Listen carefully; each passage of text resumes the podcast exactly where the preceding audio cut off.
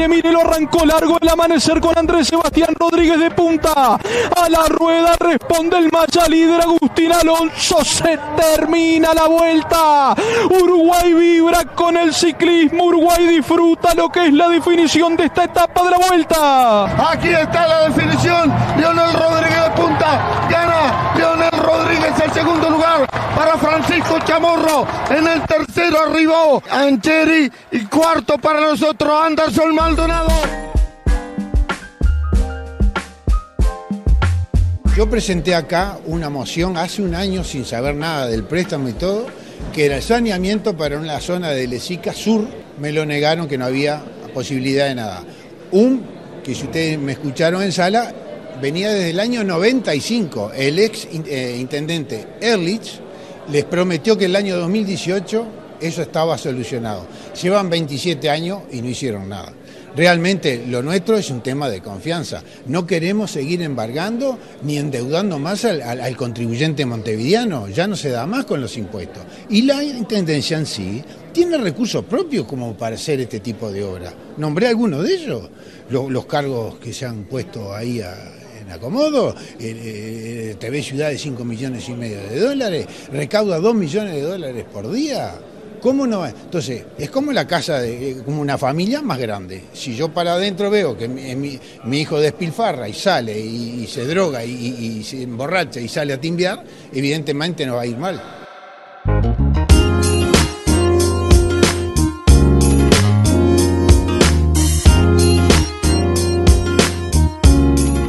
Pero muy buenas. Arrancamos otro capítulo más de punto y coma. Estábamos escuchando de fondo la llegada del último ciclista. Estábamos también escuchando la, la argumentación de Víctor Prado, el edil de Unión Vecinal, que dio el voto, que decidió más bien, con su postura de votar que no al préstamo del BID, dejando 20 contra 11, eh, no llegando a los 21 votos que necesitaba el, la bancada oficialista para que se pudiera sacar este préstamo. Y ahora sí, lo voy a presentar a él. Pero antes de presentarlo a él, voy a tirar algunos titulares porque seguramente vamos a hablar con él.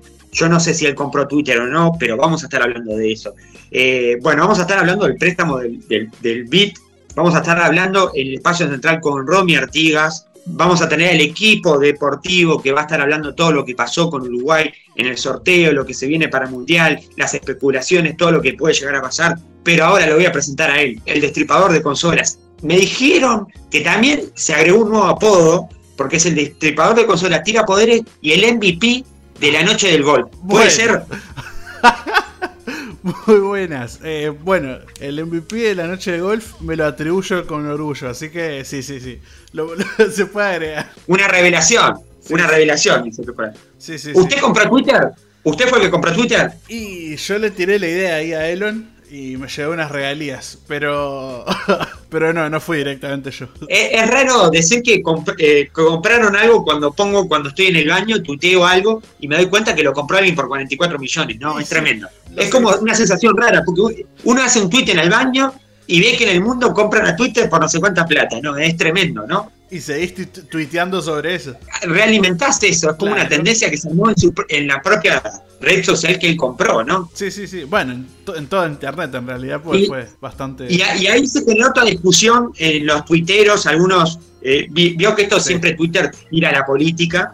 Bueno, ¿qué va a pasar con Trump? ¿Qué va a pasar con su red social de Trump? ¿Y qué va a pasar si Trump vuelve a Twitter o no? No se sabe eso todavía, pero lo más seguro es que sí, que Elon desbanea a, a- a Trump. Es raro porque compró toda la red social para poder desbanear a Trump, pero bueno, va- vamos Sí, a sí, ver qué es pasa. como, es, como, es como raro. Sí, es una cosa que también circulaba esto, en estos días a todos los que nos están escuchando, a los tuiteros, sobre qué va a pasar con Trump, con su cuenta, que en su momento fue muy polémico la salida de Twitter del, Sí. del presidente, porque en su momento era presidente de, de los Estados Unidos. Y bueno, y No, aparte cuando- le había creado. Cuando le banearon la cuenta ya no era presidente. Ah, es cuando es verdad, cuando ya le banearon, perdón, cuando le banearon la cuenta ya no era presidente. Igual él creó su propia red. Sí, eh, sí, había, raro. hay como un nivel ahí de competencia. Dijo, está, me echan, yo creo mi red, tipo, todo muy. Sí, sí. Pero sí, vamos vamos a ver qué pasa. Fue tendencia en el mundo y tendencia en Twitter, ¿no? Sí, sí, obviamente. obviamente que fue tendencia en Twitter. Pero después vamos a estar profundizando más sobre eso. Porque este programa, este programa está bastante cargado, ¿verdad? Sí, eh, también hay que decir que está bastante cargado porque nosotros llegamos con el último ciclista. Es verdad, sí, sí, sí, sí. Llegamos, digo, tres días después del último ciclista porque al pedal nosotros no, no íbamos a la...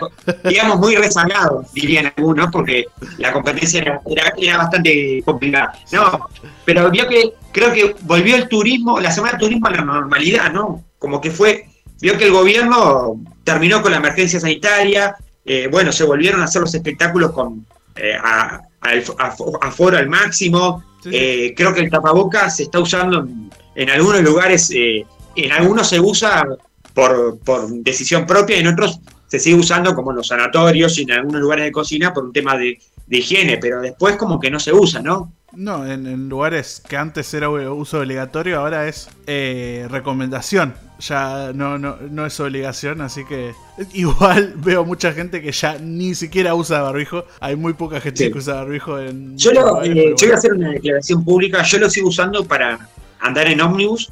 Creo que... sí, sí, sí, el ómnibus es peligroso. Más en el ómnibus de larga distancia donde uno no tiene tanta ventilación como en el en los ómnibus de acá. Y creo que también cuando uno anda medio atacado de la garganta o algo, lo usa por un tema de cuidar. Claro, sí, sí, eso sí. Eso, eso lo más seguro que se te va a seguir usando en el futuro, incluso pues está bueno. Eh, claro. Prevención, prevención por las dudas. exactamente, exactamente, sí, sí. Bueno, eh, tenemos muchas noticias para desarrollar. Volvimos con todo, nos tomamos una semana santa de turismo criolla de la cerveza, como quieran decirle. Eh, también estamos, perdón que me, me, me corté porque esto estamos también tratando de arreglar, porque dentro de un rato vamos a tener a Matías Barreto, vamos a tener a los dos ediles eh, de las dos veredas, vamos a tener a Matías Barreto de Partido Colorado, de Ballistas, que va a estar hablando con nosotros. Eh, bueno, porque uno de los que su postura de votar que no en el préstamo del BIDE y vamos a tenerlo en, dentro de un rato. También vamos a tener a Martín Nessi, edil por el Movimiento de Participación Popular, Espacio 609, eh, edil eh, de, la bancada oficialista, que va a estar hablando con nosotros qué dejó esto y cómo se va a seguir trabajando eh, con el tema de, este proyecto que se tenía a través de este préstamo de 70 millones. Este préstamo que en principio estaba hecho para todo lo que tenía que ver con el plan de limpieza, de reciclaje de la ciudad, que luego se agregó saneamiento y que bueno, que tuvo una negociación eh, muy tendida y que las miradas fueron todos, todos para la Junta Departamental de Montevideo, porque bueno, el Partido Nacional, por un lado, los ocho diles votaron en bloque que no, no se llegó a un acuerdo, no se llegó a lo que se esperaba, y por el otro lado hubo una, eh, una división entre los cuatro ediles del Partido Colorado. Dos ediles votaron que no, hablamos de los ediles de Tercera Vía y de Ballista, votaron que no, pero sin embargo los ediles de, Ciudadano mantuvieron la postura que, tiene su líder. Hablamos del el ministro de Medio Ambiente, que desde el Ejecutivo se manifestó a favor de este préstamo. Hablamos de Adrián Peña, actual líder de Ciudadano, el ex sector de Ernesto Talvi, recordemos que Ernesto dejó. Y bueno, manifestó que estaba a favor porque esto ayuda, ayudaría a lo que se a los proyectos que tiene el Ministerio de Medio Ambiente y que estaba a favor. También hubo mucho cruce en redes porque dirigentes eh, de ciudadanos como el diputado Pepasqué eh, y el diputado Felipe Quipani manifestaron que estaban a favor y que de este proyecto y hubo algún encontronazo en redes eh, y en, redes y en medios con algunos dirigentes de, de las dos de diferentes agrupaciones de ballistas y de ciudadanos, y bueno, eh, de que bueno, como que se estaba yendo, como que hubo algunos eh, cables ahí, pero bueno, al final se terminó votando de que no, porque a las 15 horas, cuando todavía no se había votado, en la parte de argumentación eh, faltaba un edil por saber su, su decisión, porque el Partido Nacional ya había oficializado los ocho ediles que iban a votar que no, incluso previo a la sesión, la, presidenta de la departamental de Montevideo, hablamos de la ex candidata a intendenta Laura Raffo, habló con los medios de prensa y argumentó por qué no. Eh, luego empezó la sesión donde eh, un edil que no pertenece al Partido Nacional, no pertenece al Partido Colorado, hablamos del edil Víctor Prado, que es el edil de Unión Vecinal. Y usted me dirá, ¿qué es Unión Vecinal? Unión Vecinal es una agrupación que responde al diputado que asumió por el Partido de la Gente, hablamos de Daniel Peña, y bueno, y tiene un edil que es Víctor Prado, que habló, que fue el edil, digamos, como el, que las cámaras iban hacia él, habló en prensa previo y él se manifestó que él no pertenece al Partido de la Gente, sino pertenece a esa agrupación. Y luego, sobre las 15 horas, cuando se estaba dando el pleno debate en la Junta Departamental, eh, Ledil argumentó previo a la votación, que la votación iba a ser después. Recordemos que esto no fue una votación, no se votaba por bloques, sino se votaba eh, de a uno. Argumentó de que, no, que iba a votar que no y bueno, ahí se terminó de cerrar de que el préstamo no iba a salir. Recordemos que eh, el oficialismo, que es el Frente Amplio en la Junta Departamental, necesitaba 21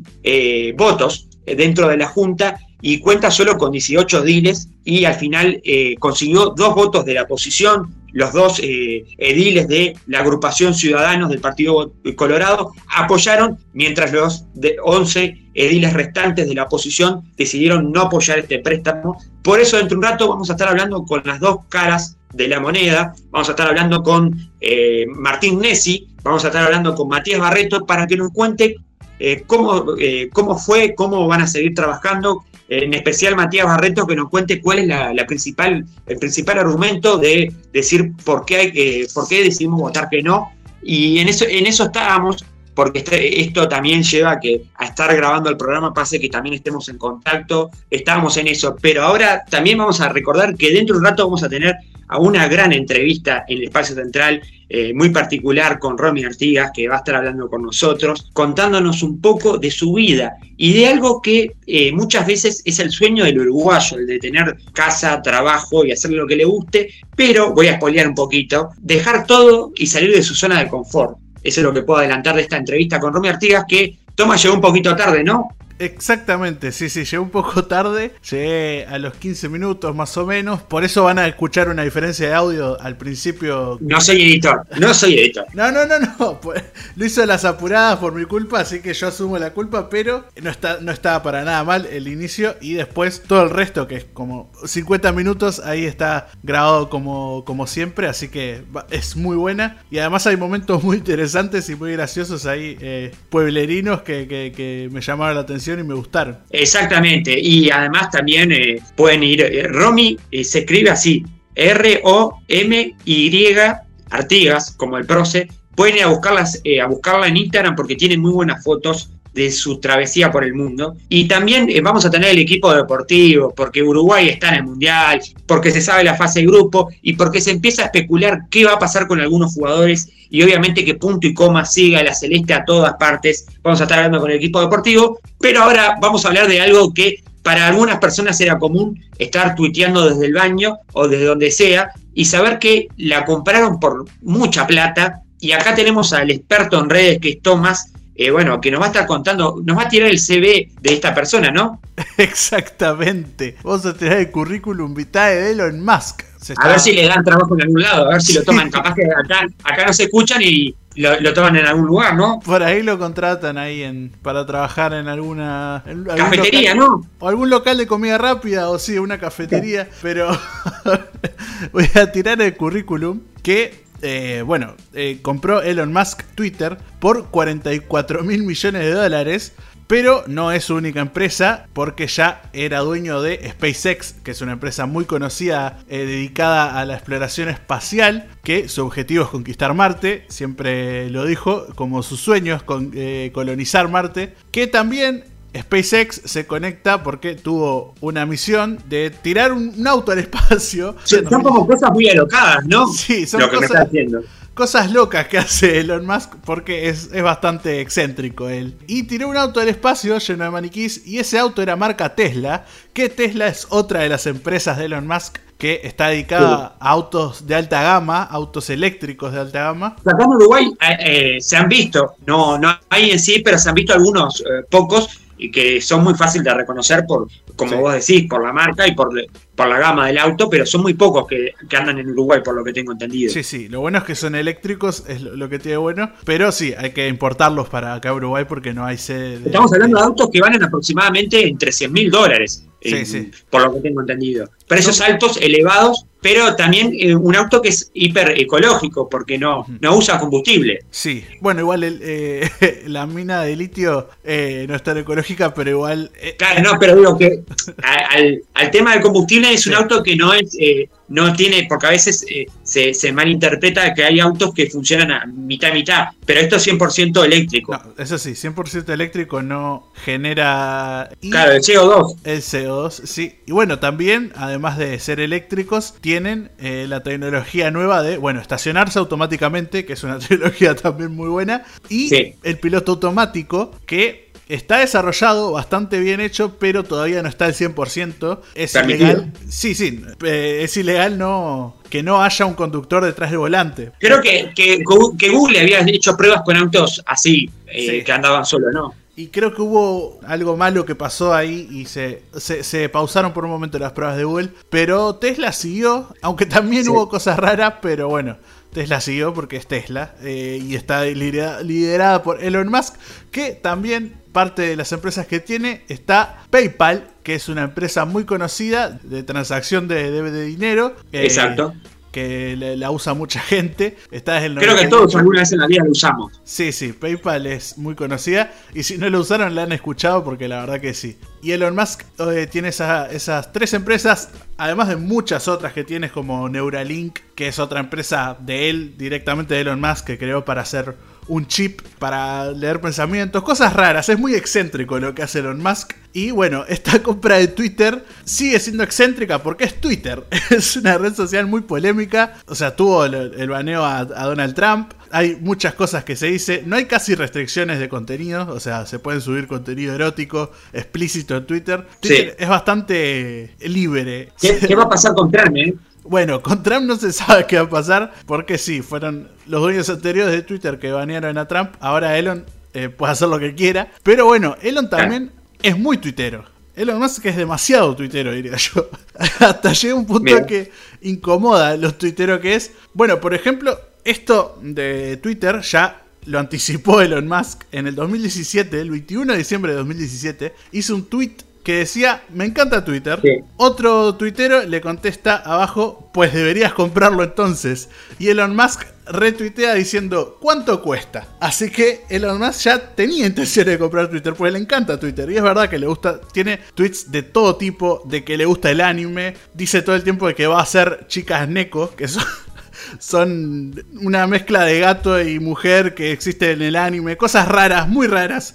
Eh, hace memes todo el tiempo. Tiene algunas declaraciones muy polémicas, eso también. Es muy excéntrico y le gusta así mostrarse como es. Así que bueno, compró su sueño, la verdad. Pues.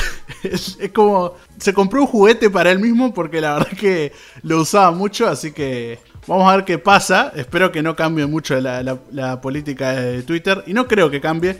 Él dice que su intención al hacer esta compra es que sea más libre la red social, pero más libre de lo que es. no, no, no, no sé cómo se puede hacer eso. Aunque también otra de las intenciones es borrar bots, eh, hacer que el anonimato no sea tan, tan común, pero bueno, eso, la verdad que en internet el anonimato es una parte muy importante, así que... Y más en Twitter. Y más en Twitter, así que no sé cómo va a suceder todo esto, pero bueno, deparará el futuro. Exactamente, bueno, tremendo informe de nuestro querido distribuidor de consolas tira poderes y MVP de la noche del golf. Eh, vamos a aclarar porque estamos hablando muy, eh, muy chistes internos y vamos a aclarar que el, club de golf de Paysandú hace una fiesta, hace varias fiestas en realidad, y una es en, Semana de Turismo, el Asianova, y bueno, y me enteré, yo no, no, fui, pero me enteré por, por, porque bueno, todo se corre, más en, en una ciudad chica, eh, bueno, ciudad grande, pero un departamento, eh, pero igual, eh, chico en sentido de decir que no, que más chico de Montevideo, eh, se corre todo y me dijeron que Tomás se bailó todo, que no paró del minuto uno hasta que entró. y bueno, y quiero que esas declaraciones, que me, me diga si son verdad o no, porque hace un rato estábamos hablando con, digo, hace un rato vamos a hablar con los ediles, perdón, y tenemos eso que, que, uno le pregunta, bueno, esto es tal así, bueno, yo te pregunto a vos, Tomás, ¿es tal así que es MVP? Mira, me lo voy a atribuir porque la verdad que el esfuerzo Yo la música la vivo, eh, yo cuando salgo a la calle no puedo escuchar música porque si no me cebo mucho y bailo directamente. Yo no me imagino en el ómnibus. Va la música todo lo que en el ómnibus. No, no, no, escucho podcast en los ómnibus. Literalmente cuando salgo a la calle escucho se podcast escucha, o, se radio, escucha. o radio, o no sé, o no se escucha a nosotros, porque si no me pongo a bailar en la calle, la verdad que... así que sí, sí, en el golf tuve desde que entré hasta que salí bailando, así que sí, sí, lo di todo, lo di todo. Lo, lo dio todo, que al otro día, bueno, tuvo, Sí, sí, tuvo Tuvo que- secuelas, pero... tuvo su momento de descanso, ¿no? Sí, sí, sí. Tuvo secuelas, pero bueno, igual el otro día también fui a ver al Cuarteto de Nos a, a la Semana de Turismo, allá en la Semana de la Cerveza en Paysandú. Quiero agradecer porque estuvo muy linda la organización. Sí. Eh, voy a agradecer porque tuve, estuve participando un poco ahí. Agradecer a la gente de Latina FM que nos me invitó para hacer la previa de, de- la transmisión de televisión a través de, de Ruta 95. Estuvimos ahí. Agradecer a, a Nico01 que bueno, que estuve haciendo un poco de, comunicación con él. Él fue jurado de la, de, de la Semana de Cerveza en la elección de la reina y también estuve en algunos toques con DJ Flow que ya les paso, les recomiendo que vayan a buscarla a Instagram, porque la verdad que estuvo muy bueno, estuvimos en Salto, la gente de Salto, la Bámbola nos recibió con toda la alegría, y cerramos obviamente el Sur, que estuvo espectacular, las dos noches del Sur que vivimos, muy buena, que también lo vi a usted ahí eh, escuchando a Néstor en bloque muy atentamente, ¿no? Estaba escuchando a Néstor en bloque muy atentamente y después nos encontramos y bueno, estuvimos una, una buena noche en Sur, así que... Sí, una buena noche. Creo que hay que dejarla por ahí, hay que dejarla por ahí, hay que dejarla por ahí. No sí, se sí. puede contar más, ve, pero bueno, está, está No, no, no. Generalmente, eh, lo, la- lo que lleva usted con el capítulo, no. Para que la gente, digo, a ver, una noche bien, en buen sentido. No, no, una buena Bailamos, noche. Sí, sí, sí, sí. Una buena noche, una buena noche en buen sentido, no, porque usted ya, ya veía por dónde quería agarrar y bueno, No, no, no, se deja por ahí, se deja por ahí. Sí, sí. se hizo por ahí. Bueno, volviendo, está bien, hay que poder romper un poquito acá en punto y coma. Volviendo que, la verdad, eh, volvimos con todo, volvimos Sí, con todo. De sí, Paysandú con la energía recargada, todo el material que hay, eh, lo del préstamo del BID. Eh, agradecemos eh, la presencia de los dos ediles que vamos a tener. A Matías Barreto, de, de Ballistas, eh, Partido Colorado, y a Martín Messi, del Movimiento de Participación Popular, Espacio 609, que los vamos a tener dentro de un rato. También el equipo deportivo que más que nunca está prendido porque a la Celeste la seguimos. Vamos a ver si lo podemos mandar a Tomás a Qatar. Uh, ¿Usted iría a Qatar con nosotros? sí, obvio que sí. Sí, sí, sí. El primer lugar que hay que ir, eh, me dijeron que es a comer en el restaurante arriba, en el aire. Sí, bueno, no, no tengo miedo, pero sí, sí. Igual Sí. es- este año hay algo muy interesante que siento que casi todo el mundo va a ir a Qatar. O sea, está lleno de influencers. caro. De... Es muy caro. Es caro, sí, pero no sé qué pasa que se ve que la gente quiere ir a Qatar. A ver, es un mundial, está bien, todo el mundo quiere ir a los mundiales, pero Sí. como que, no sé, no sé qué pasó, que hay como una euforia por, por ir a Qatar. Sí, mire, eh, hablando de Qatar, la otra vez veía, porque hay muchos influencers que ahora están viajando a Qatar, Sí. como tienen esa especie de, bueno, de mostrar, porque vamos a decir la realidad, muchos influencers viajan atrás de canje, pero también es mostrar las estadías y todo. Una ciudad que, bueno, que, que, que es chica, porque no es tan grande, que tiene un poder económico muy alto y que tiene un peso muy grande en la religión, porque vamos a decir la verdad, las mujeres en, en Qatar no, no, no pueden tener, no pueden estar muy ligera de ropa vestidas, como dirían algunos, de ropa. también tienen muchas restricciones en cuestión de derechos humanos. Claro, sí, sí, obvio. Eh, o sea, yo he escuchado personas que han ido, influencers, mujeres, que no las dejan entrar eh, porque están con una remerita de manga corta que no es, eh, digo, que es algo normal para acá. Y la verdad que sí. Vamos a ver cómo se trata ese tema en el Mundial, que es algo muy polémico y una crítica dura que se ha hecho a, la FIFA, a la organización, porque bueno, ya se han visto restricciones de, eh, incluso a mujeres que se las han castigado duramente. Bueno, no, no, una última cosa porque también es interesante que Sí. eh, no me acuerdo si fue uno de los organizadores, pero un- una persona de Qatar que le pidió a los homosexuales que podían ir, como que les dio, la- le dijo, podés ir, pero no se pueden mostrar afecto en público. Eso es como... Sí, sí, eso, eso fue muy duro y bueno, y vamos a ver cómo se toma esto. Sabemos que es un mundial diferente porque es en, a mitad de noviembre y a principios de diciembre por un Sí. tema de calor. Los mundiales no son en junio, julio, por ahí casi siempre. Claro, exactamente. Y, y generalmente se han eh, según el clima se han pedido modificar. Me acuerdo que en Brasil se han pedido cambiar los horarios porque realmente los horarios son eh, muchas veces de, tarde o al mediodía o, muy temprano en la noche. Se han pedido como cambiar esos horarios para que, por el tema del calor en Brasil, me acuerdo, y ahora en Qatar se cambió por un tema de que, claro, Qatar tiene un calor que es inhumano y, y, a los jugadores va a ser letal jugar. Además, no todos están acostumbrados. También sabemos que es un viaje muy largo para muchos países, porque Qatar queda del otro lado del mundo y para todos los que están en América va a ser un largo viaje, van a tener largas escalas. Pero para cerrar, eh, decía que bueno, que los costos son muy caros, incluso marcas que acá son baratas en Qatar siguen siendo caras. Eso me decían. Más allá que los shopping tienen marcas muy conocidas como Chanel, Gucci, pero había una persona que decía que había a estas multimarcas como Zara o HM y seguían siendo caras, seguían estando a un nivel caro para, para comprar. Pero bueno, vamos a tener que seguir porque el tiempo es traicionero. Ahora en minutos más vamos a tener eh, las diferentes notas, las dos caras de las monedas del préstamo del BID, Matías Barreto de, de Ballistas, Partido Colorado de DIL, que va a estar hablando con nosotros, y vamos a tener a Martín Messi de Movimiento de Participación Popular, Espacio 609, que va a estar hablando con nosotros. Pero ahora, si te parece, nos vamos al, al equipo deportivo, vamos a hablar de fútbol, vamos con ellos.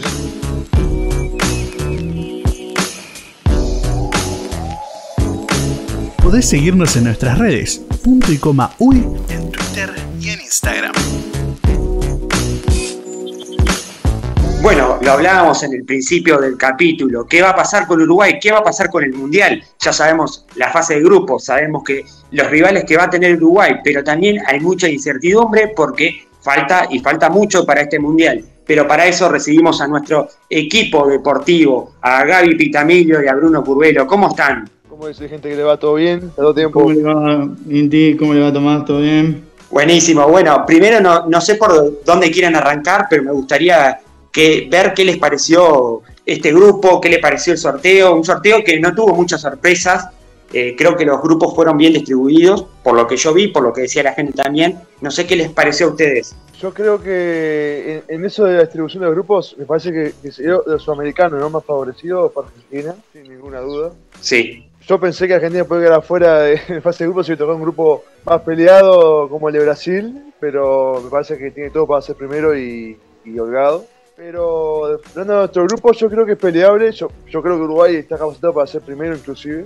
Yo creo que Uruguay tiene, está capacitado para ser primero. Y bueno, nada, dependerá cómo ven los, los, los jugadores. A todos les va a pasar lo mismo, ¿no? Pero creo que va a pasar por ese lado. ¿Gaby? Yo creo que el más favorecido, como decía Bruno, ¿no? Fue de los sudamericanos fue fue Argentina, ¿no? Este, aunque todos sabemos, ¿no? Que en el mundial pasado también le fue favorecido a Argentina y aún así este, clasificó a duras penas, ¿no? Este, En un grupo donde estaba Nigeria, me acuerdo, si no me equivoco, Islandia y Croacia, si no me equivoco.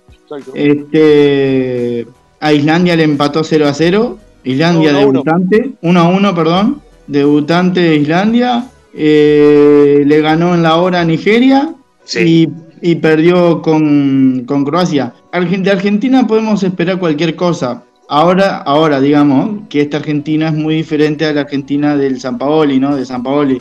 Sí.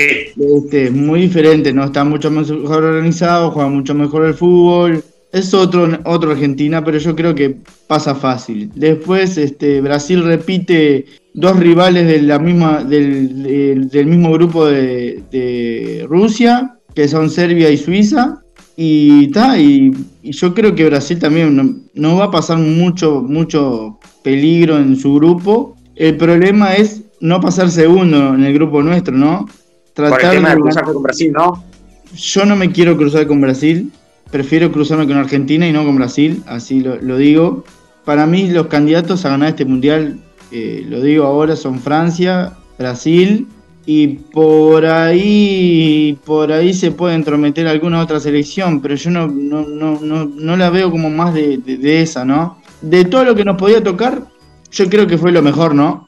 Este, evitamos... Y todos rivales que se, se, le ganaron. Se evitó un rival durísimo como, eh, como Senegal, sí. que tiene jugadores jugando en las mejores ligas. Pero la noticia mala para Uruguay es que Ghana acaba de nacionalizar a los hermanos Williams de la de Bilbao, ¿no? Tanto Sí. Iñaki como, no me acuerdo si es Rodri o Rodrigo, no me acuerdo cómo se llama, el hermano, se nacionalizaron por la selección y van a jugar por Ghana. Ese es el mayor problema que tiene Uruguay, ¿no? Sí, sí. Porque por lo visto los dos jugadores son muy rápidos, habilidosos, muy buenos. Y bueno, Iñaki Williams tiene el récord de, de ser el único jugador en la historia de, de la Liga Española en jugar todos los partidos de, de la Liga, ¿no? O sea, no se ha perdido una, una- un partido hace dos temporadas que viene jugando todos los partidos. Pero yo creo que dentro de todo, después este, Corea del Sur este, tiene a Hyun Min Son como su, su estrella máxima. Y después, Que juega con Bentancur, ¿no? que juega con Rodrigo, que nos puede dar alguna pista, ¿no? Obviamente. Este, y no más de eso. Y, ta, y después, bueno, Portugal. Todos conocemos a este Portugal que clasificó por repechaje y a duras penas. Sí. Pero tiene un Cristiano Ronaldo que no sabemos cómo quedó después del suceso que le pasó. O sea, de acá al Mundial pueden pasar muchas cosas. Pues, sin embargo, tiene a un Bernardo Silva encendido. Tiene un Joao Cancelo. Tiene, Sí, sí. tiene una selección muy buena y joven, Portugal. Eh, sí, igual en defensa me parece que el, punto para mí de, de Portugal es el tema de la defensa, donde, bueno, la La defensa es saga, muy vieja. La saga, la saga es muy vieja. Y después tiene jugadores, creo que como Joao Félix, que todavía no han logrado explotar o ser eh, trascendentes. Creo que Joao Félix er- era una promesa, es una promesa dentro del Atlético que todavía no ha logrado desarrollarse. Capaz que en su momento fue porque, bueno, estaba Suárez, eh, ahora tiene un poco más de lugar, pero tampoco ha deslumbrado tanto. Y creo que también es, un- es- es algo a tener en cuenta. Yo lo que digo de Joao Félix que llegó al equipo equivocado, ¿no? Porque mm, si vamos a la realidad del Atlético Madrid, no Sí. ataca, no ataca, No, no ataca. Entonces Joao Félix, para explotar necesito un, un técnico o un Mourinho, un Guardiola, un técnico que ataque, que proponga, que juegue al fútbol, que, sea protagonista, porque un técnico como el Cholo que no propone, que se dedica más a, defenderse que a atacar, que jugar al contragolpe, por eso yo siempre digo que Rodrigo de Paul, pongo el caso de Rodrigo de Paul es el último, que Rodrigo de Paul explotó porque Rodrigo de Paul es el 5 típico sudamericano que explota en el fútbol italiano, que es rústico, que, que, sabe marcar, que sabe que su zona es el, el- el mediocampo y no, no avanza más de eso Rodrigo Repo- de Paul. Y es un jugador para el Atlético de Madrid, porque el juego del Atlético de Madrid se va a jugar en la mitad de la cancha para atrás. No hay mucho juego en la delantera, así que veremos cómo, cómo, veremos cómo va y cómo, cómo, cómo pasa, cómo transcurre este mundial también para, para otras selecciones, sí. ¿no?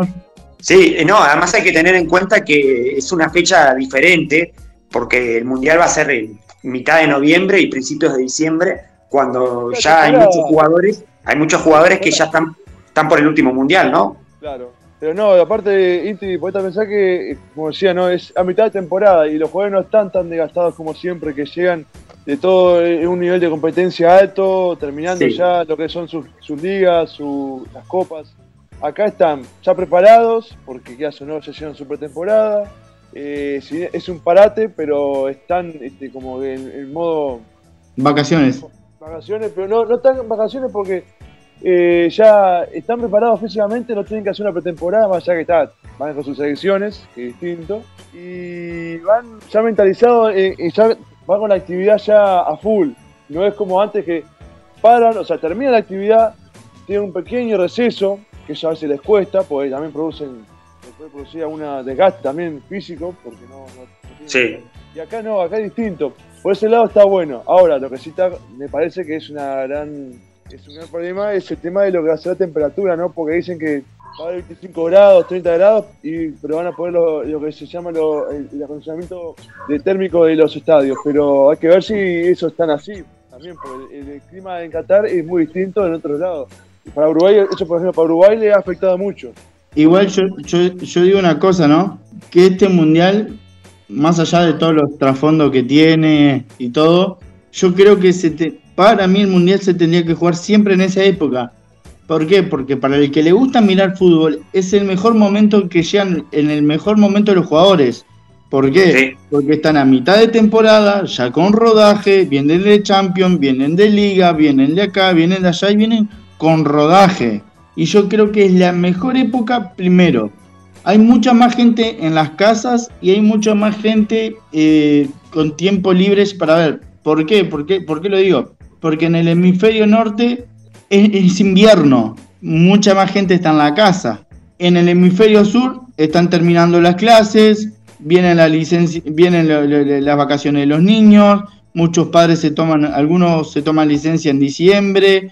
Yo creo que mucha gente, y yo creo que va a ser el mundial más visto en la historia, eh, y lo digo por esas por esas las casualidades, porque se van a estar de vacaciones, las vacaciones en, en Europa son distintas que acá, y pero no, está. no, hay, no otra cosa que no sea eso, porque si te pones a pensar, eh, es ese mundial y listo. No, no va a haber más nada en ese periodo.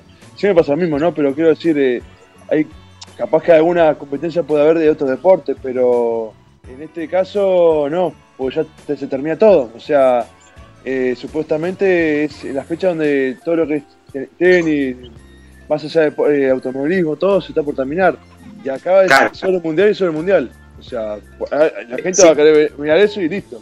Mirar. Sí, volviendo un poco al tema de, de Uruguay, sabemos que falta mucho y esto también abre como una puerta qué va a pasar. Eh, qué va a pasar con algunos jugadores, incluso se habla qué va a pasar si Nández entra en ese esquema que hasta ahora no entró, de Alonso. Eh, Naita Nández no entró en ese esquema de Alonso. Eh, ¿Ustedes cómo ven eso? Porque un jugador que hasta antes que llegara Alonso, si no fue el mejorcito en el peor tiempo de Uruguay, estuvo pegando en el palo. Eh, para mí no entra. Para mí ya Mm. en, este- en esto, en estos grupos, en estos jugadores que hay, ya no entra. Aparte que ya van a haber 26. Y yo creo que alguno nuevo va, va a entrar porque para mí Cipriano puede estar.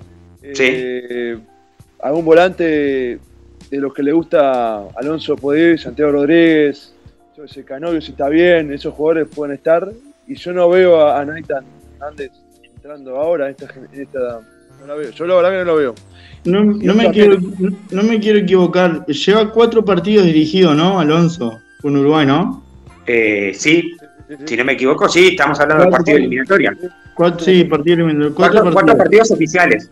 Cuatro partidos oficiales. Yo les hago una pregunta a ustedes. ¿Ustedes sintieron la falta de Nández en estos cuatro partidos? Eh, no, yo Sinceramente, creo que no. No Pero se, también- sintió, no se sintió, ¿por qué? Porque por fin encontramos un técnico que hace que los jugadores jueguen en su posición natural.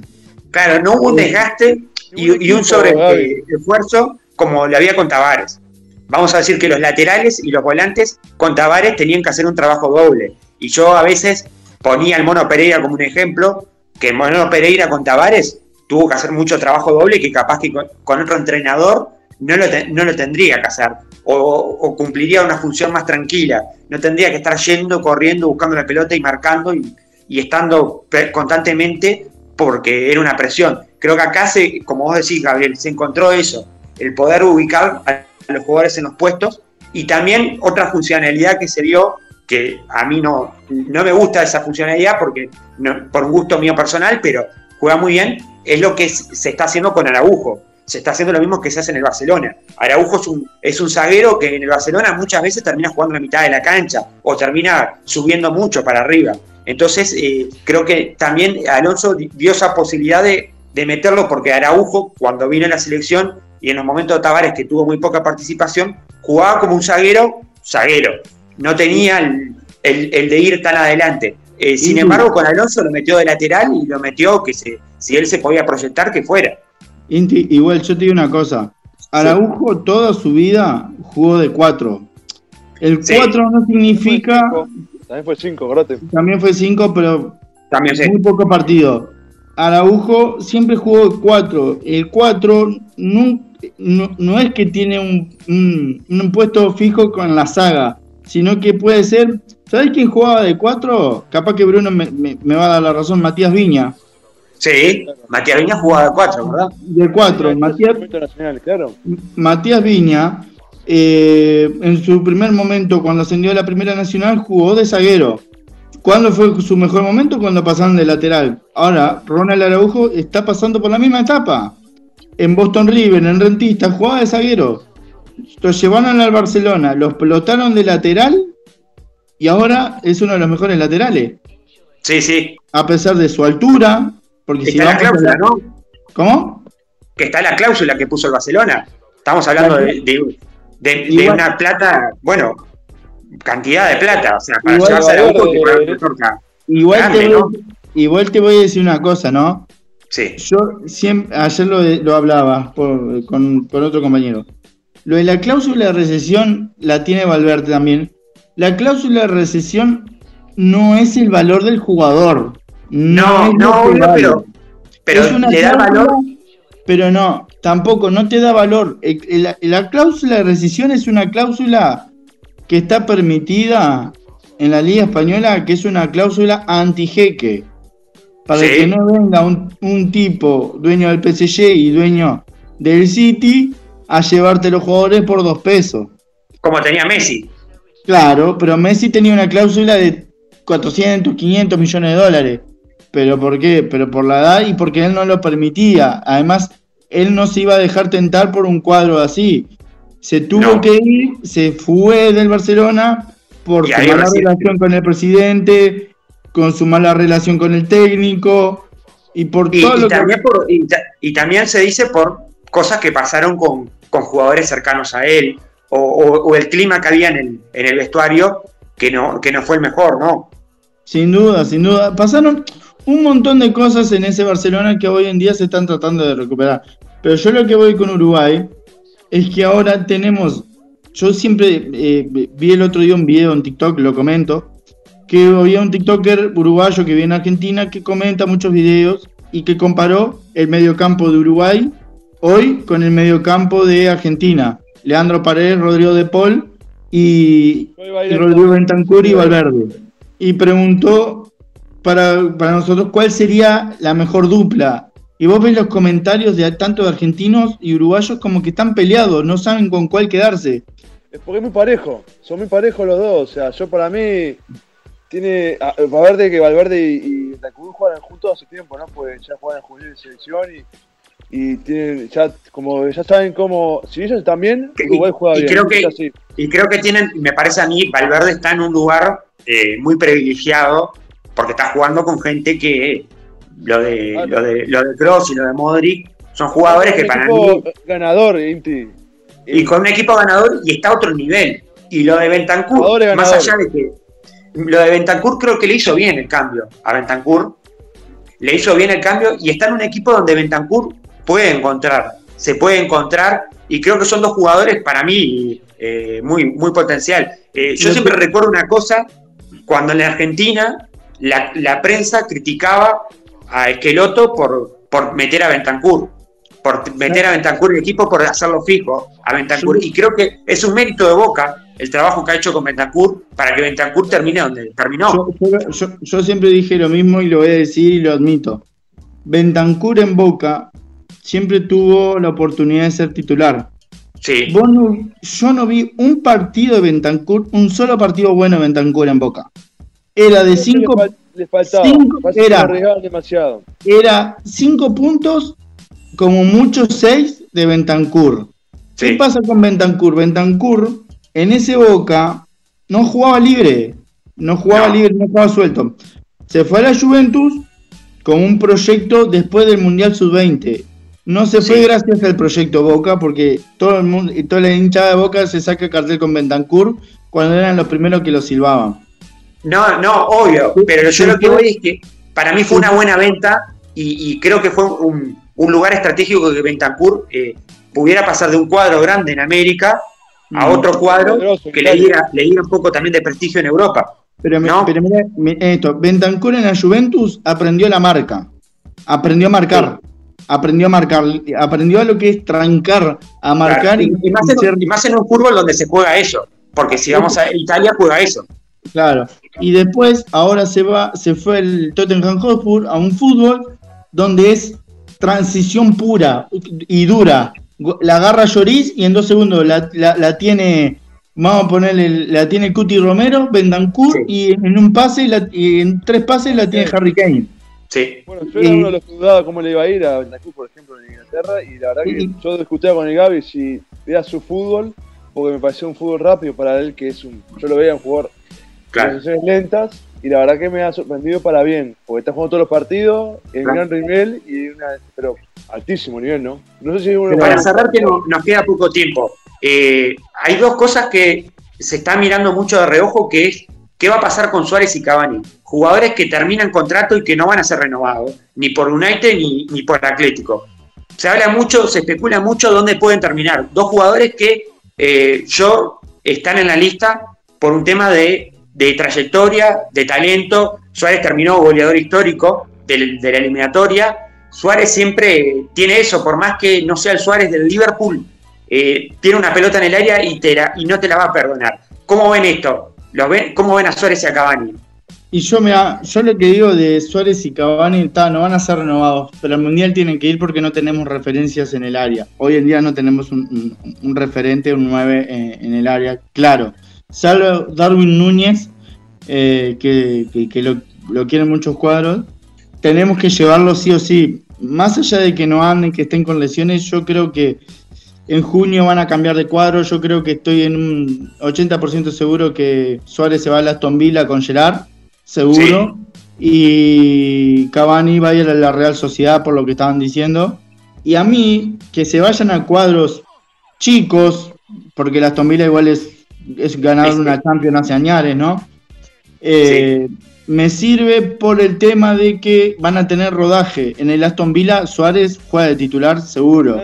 Se van a intercambiar porque van a jugar este uno que estaba en Inglaterra se va para España y otro que estaba en España se va para Inglaterra. O sea, van Claro. Sí. a cambiar país. Y creo que los dos van a jugar, eh, porque estamos hablando de equipos eh, menores que, que para los dos creo que eh, pueden tener muy buena participación en esos equipos. Eh, incluso en el Aston Villa con una persona que él conoce mucho. O sea, si se va a Aston Villa con es amigo Gerard, de toda la vida. Es el amigo es amigo y, pero- pero y lo lo- conoce pero- mucho. pero lo pidió, lo pidió exclusivamente Gerard. Todavía no se gastó la, la totalidad de la plata de, de, de Grealish, en- en- eh, todavía no se gastó esa plata que le compró el City. Y hay esa parte de esa plata quieren gastarlo en el sueldo de Suárez para traerlo y lo pidió expresamente Gerard para seguir con el proyecto de Aston Villa, ¿no? O sea, Sí, eh, igual ya dijeron que si no es el Aston Villa es el Newcastle, el, el próximo destino de Suárez. Va a jugar en Inglaterra. Esa es la, esa es la intención. Eh, eh, Sí, sí. Suárez se va a Inglaterra, eso seguro. Vuelve a Inglaterra. ¿Cómo vuelve a Inglaterra? Porque se fue con mucha polémica. Bueno, eso es otro tema. Ah. Cavani eh, en España es a donde se tiene que ir. Es el fútbol de él. Es donde se va a sentir cómodo. Vos vas a ver, es lo que yo digo ahora. Cavani pisa a España y no se lesiona más. De acá al Mundial no se lesiona más. No se lesiona, es un fútbol. Porque las lesiones mucho más allá de la preparación física, pero también va en la cabeza del jugador. Él no fue cómodo Exacto. Igual. ¿eh? Él, eh, ya me parece que ya fue una cabeza distinta. Igual, si me trajeron a Cristiano, ya lo terminaron de hundir. Porque Sí, nunca terminó de cerrar en el Manchester. Más allá de que creo que Cavani, eh, la salida del PSG fue una salida mu- muy costosa para Cavani. Después él está sin jugar, no le permitió ir a, Le permitió en parte llegar a un gran equipo, porque él quería ir a un equipo de nivel.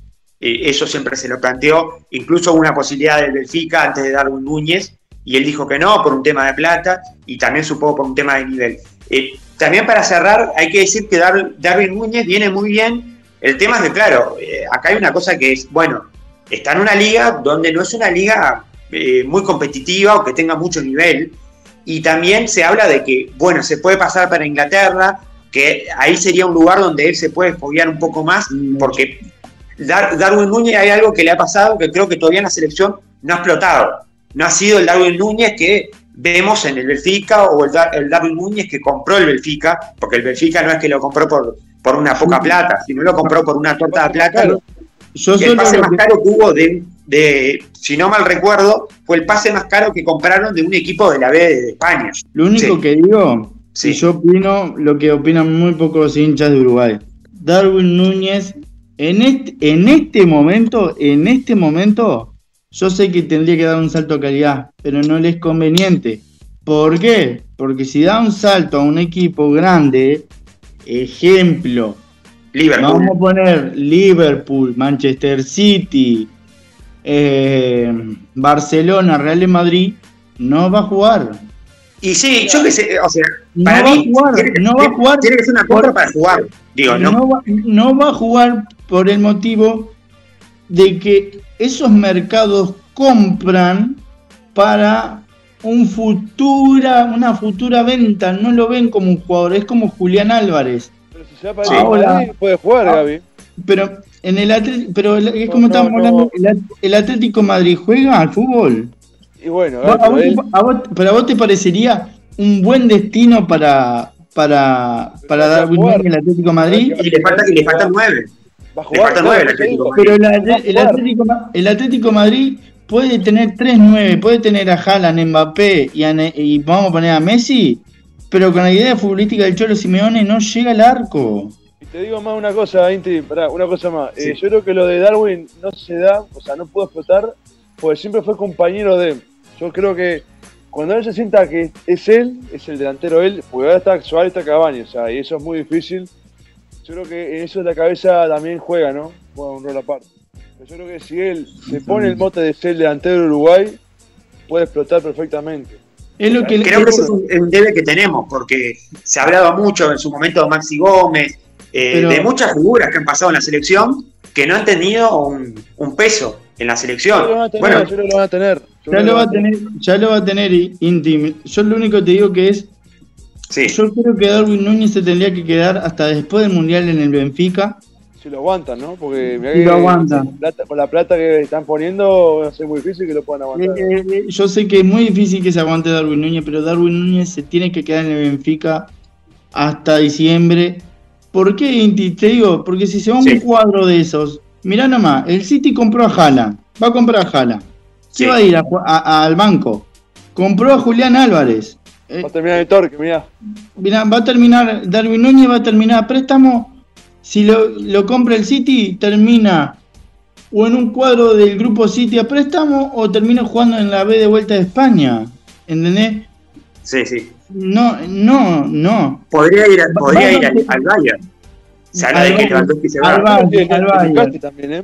También lo El Newcastle, Newcastle. el Newcastle que está a tres puntos del descenso. Sí. Está a tres- lo compró el, el- el- el emir de uno de los emires de Arabia Saudita, pero está a tres puntos del descenso.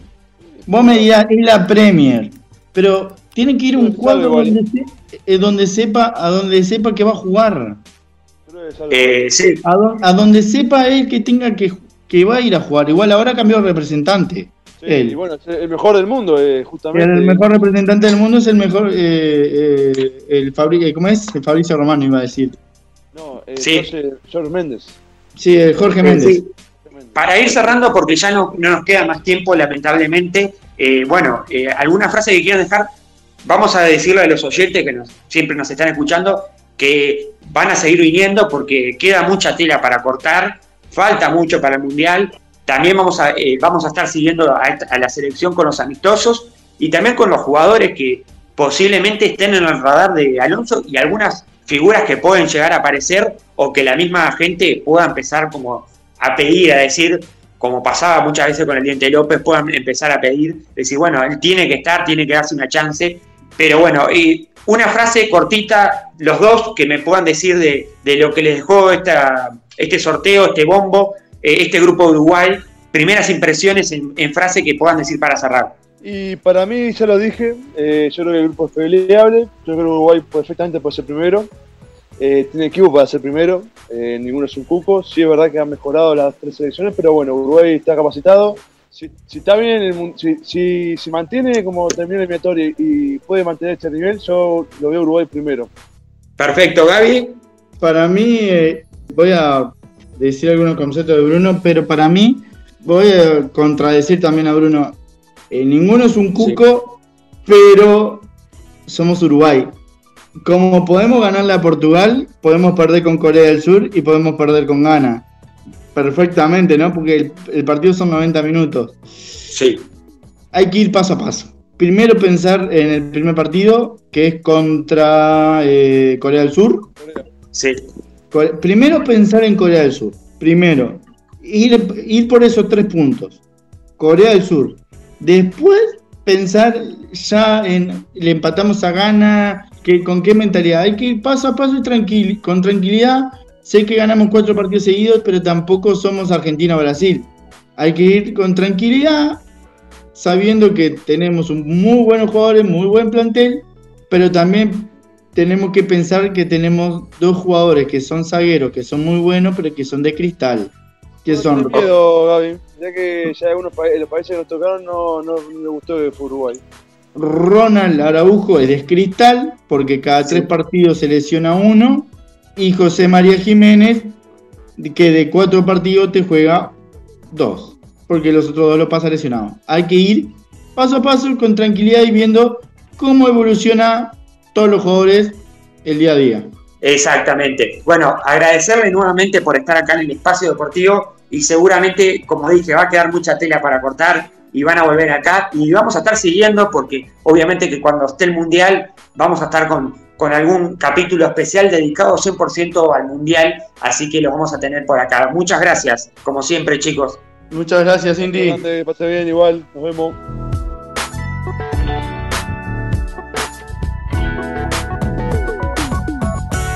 Podés seguirnos en nuestras redes, punto y coma uy, en Twitter y en Instagram.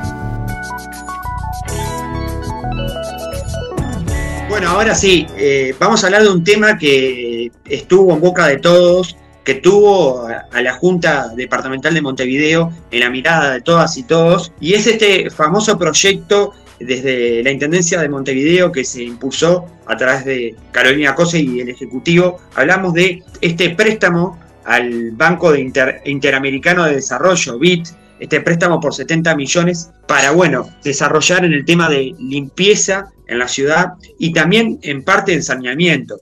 Hablamos de este proyecto que fue impulsado, que tuvo idas y vueltas y que al final el jueves eh, 21 de abril sesionó la Junta Departamental, donde, bueno, ya había posturas marcadas de parte de los ocho ediles del Partido Nacional de votar que no, eh, de parte de, los ediles colorados estuvo dividida, porque hablamos de los ediles de Ciudadanos, que a través de su líder, Adrián Peña, ministro de Medio Ambiente, que en la misma semana se había, se había acentuado la de votar que sí, se había ido por el apoyo de votar que sí, porque era algo que iba a ayudar a, a mejorar el tema de medio ambiente y limpieza. Entonces los dos ediles que tiene Ciudadanos eh, oficializaron su apoyo a este préstamo. Sin embargo, eh, los, do- los dos ediles restantes, hablamos del edil de Tercera Vía y del edil Ballista, decidieron de votar que no. Pero faltaba un voto que no, no se había hecho oficial qué decisión iba a tomar. Hablamos de, de Víctor Prado, el edil de Unión Vecinal, agrupación eh, de Daniel Peña, diputado del Partido de la Gente. El edil, Víctor Prado, no había manifestado ninguna de las dos posturas, incluso cuando llegó a la Junta, que era el edil que más esperado por todos, eh, dio una conferencia de prensa, dio una, digamos que como una conferencia de prensa, porque los medios lo estaban esperando a él, de la lista 4, y él dijo que, eh, que iba a analizar bien todo y que en el momento que se llegara a votar o argumentar, él iba, iba a decir por, por cuál postura se iba a inclinar. Luego eh, se empezó a sesionar la Junta con mucho agite, porque había muchos medios de prensa pendientes, pero también había muchas eh, cooperativas de reciclaje y motocarros en la puerta ah, manifestándose a favor de este préstamo. También habían algunos representantes de, de, de, de ADEON, como Valeria Ripoll, la representante del gremio, que estaba también en la Junta. Eh, se acercaron también algunos representantes de los partidos políticos, como fue Graciela Villar. También vimos que anduvo eh, algunos legisladores, como María Eugenia Rosselló, en la vuelta, y viendo qué pasaba. Pero a las 15 horas, el edil Víctor Prado de Unión Vecinal, en su argumentación, argumentó que iba a votar que no. Y ahí quedó oficialmente cerrado de que el préstamo del PIDE no iba a salir y que, bueno, luego pasó el proceso de que, claro, esto no se votaba en bloques, sino se votaba por separado, que también tuvo en paralelo una conferencia de prensa que duró, poca, duró poco, perdón, pero que tuvo a Carolina Cose dando declaraciones sobre esta decisión que se tomó en la Junta, junto al Ejecutivo de la Intendencia y, al, y a los ediles del Frente Amplio que a medida que iba pasando el tiempo iban llegando. Por eso hoy vamos a hablar con las dos caras de la moneda, vamos a hablar con eh, un edil oficialista y un edil de la oposición para ver eh, las respectivas miradas, porque acá en punto y coma siempre eh, traemos todas las visiones, porque creemos que todas las visiones son importantes. Así que bueno, vamos con ellos.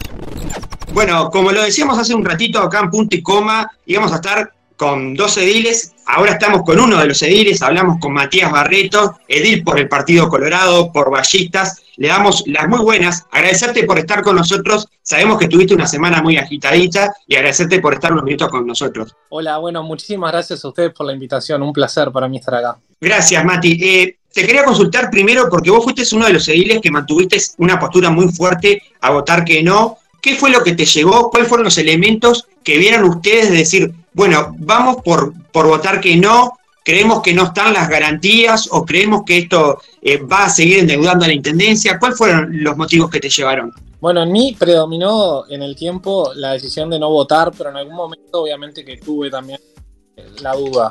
Como, ya al fundamentar mi voto, lo que me termina de definir, eh, entre otras cosas, es que yo creo que la ciudadanía hoy tiene un montón de impuestos y y en ese sentido, a la hora de, pedir un préstamo, la gente debe entender, o sea, la gente lo tiene claro, pero está bueno que, que muchas veces se habla del préstamo, de las obras que se puede hacer a través de un préstamo, y nunca se habla de la contracara que eso tiene, que es que eso genera deuda, y que esa deuda la paga la gente, y que la deuda que va a durar 25 años, y que eso implica un aumento de impuestos, y todo eso también hay que tenerlo, eh, hay que tenerlo presente, que muchas veces se olvida. La gente piensa que uno cuando vota o no vota algo eh, de este tipo de temas, eh, lo hace sin pensar nada más que en las obras. Y en realidad hay que ver todo. Hay que ver que, que, eso va a implicar más impuestos, que es un endeudamiento a 25 años que trasciende a la administración de, de Carolina Cose. probablemente cuatro gobiernos más después del de Carolina Cose vayan a estar endeudados también por este préstamo si hubiese salido. Este, y todo eso eh, a mí me pesa mucho, me pesa porque entiendo que, la carga fiscal en, nuestro país es muy alta, eh, entiendo que, la gente ya está agotada de, pagar impuestos, un aumento creo que repercutiría negativamente en la población. En ese sentido, yo creo que a la hora de endeudarse, había que, había que ser muy cuidadoso, como decía, y, entendía que, era necesario que el endeudamiento fuera como una excepción a, cualquier otra, a cualquier otra solución que pudiera haber. Y, por eso es que yo señalaba que eh, el endeudamiento fuera para, para, obras que fueran perdurables en el tiempo, yo lo hubiese acompañado. Este, yo estaba dispuesto a votar eh, obras de saneamiento, que son obras que duran 50, 60, 70 años. Estaba dispuesto también a acompañar obras de infraestructura para la limpieza de, de Montevideo habían algunas cosas contempladas en el programa del BID que eran exclusivamente de infraestructura y que también eran obras que iban a durar mucho tiempo. Y lo que, lo que sí puse en tela de juicio era invertir dinero que estaba eh, eh, destinado para cosas que tenían poca durabilidad. ¿A qué me refiero con esto? Me refiero sí. principalmente, y lo que, en, lo que, en lo que más me centré, que me parece de verdad que, que no corresponde y que hubiese marcado un mal precedente, es la compra de camiones y contenedores por un monto de 20 millones de dólares. En realidad, después de que, argumenté en, sala, revisé bien y en realidad no es ni siquiera 20 millones de dólares, es 25 millones de dólares que se, van a que se pretendían destinar a compra de contenedores y de camiones.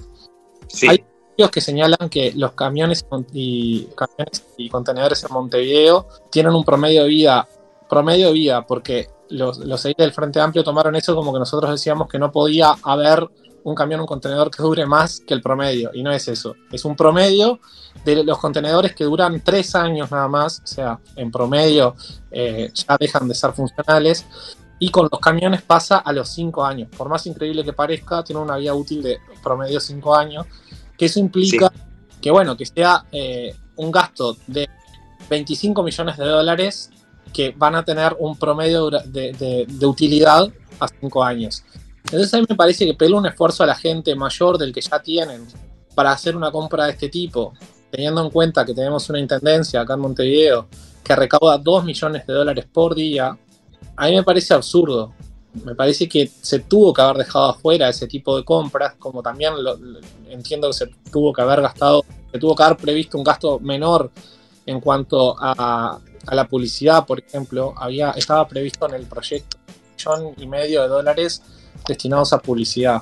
Entonces, yo entendía y entiendo que ese dinero que se pretendía gastar debía ser eh, llevado a saneamiento.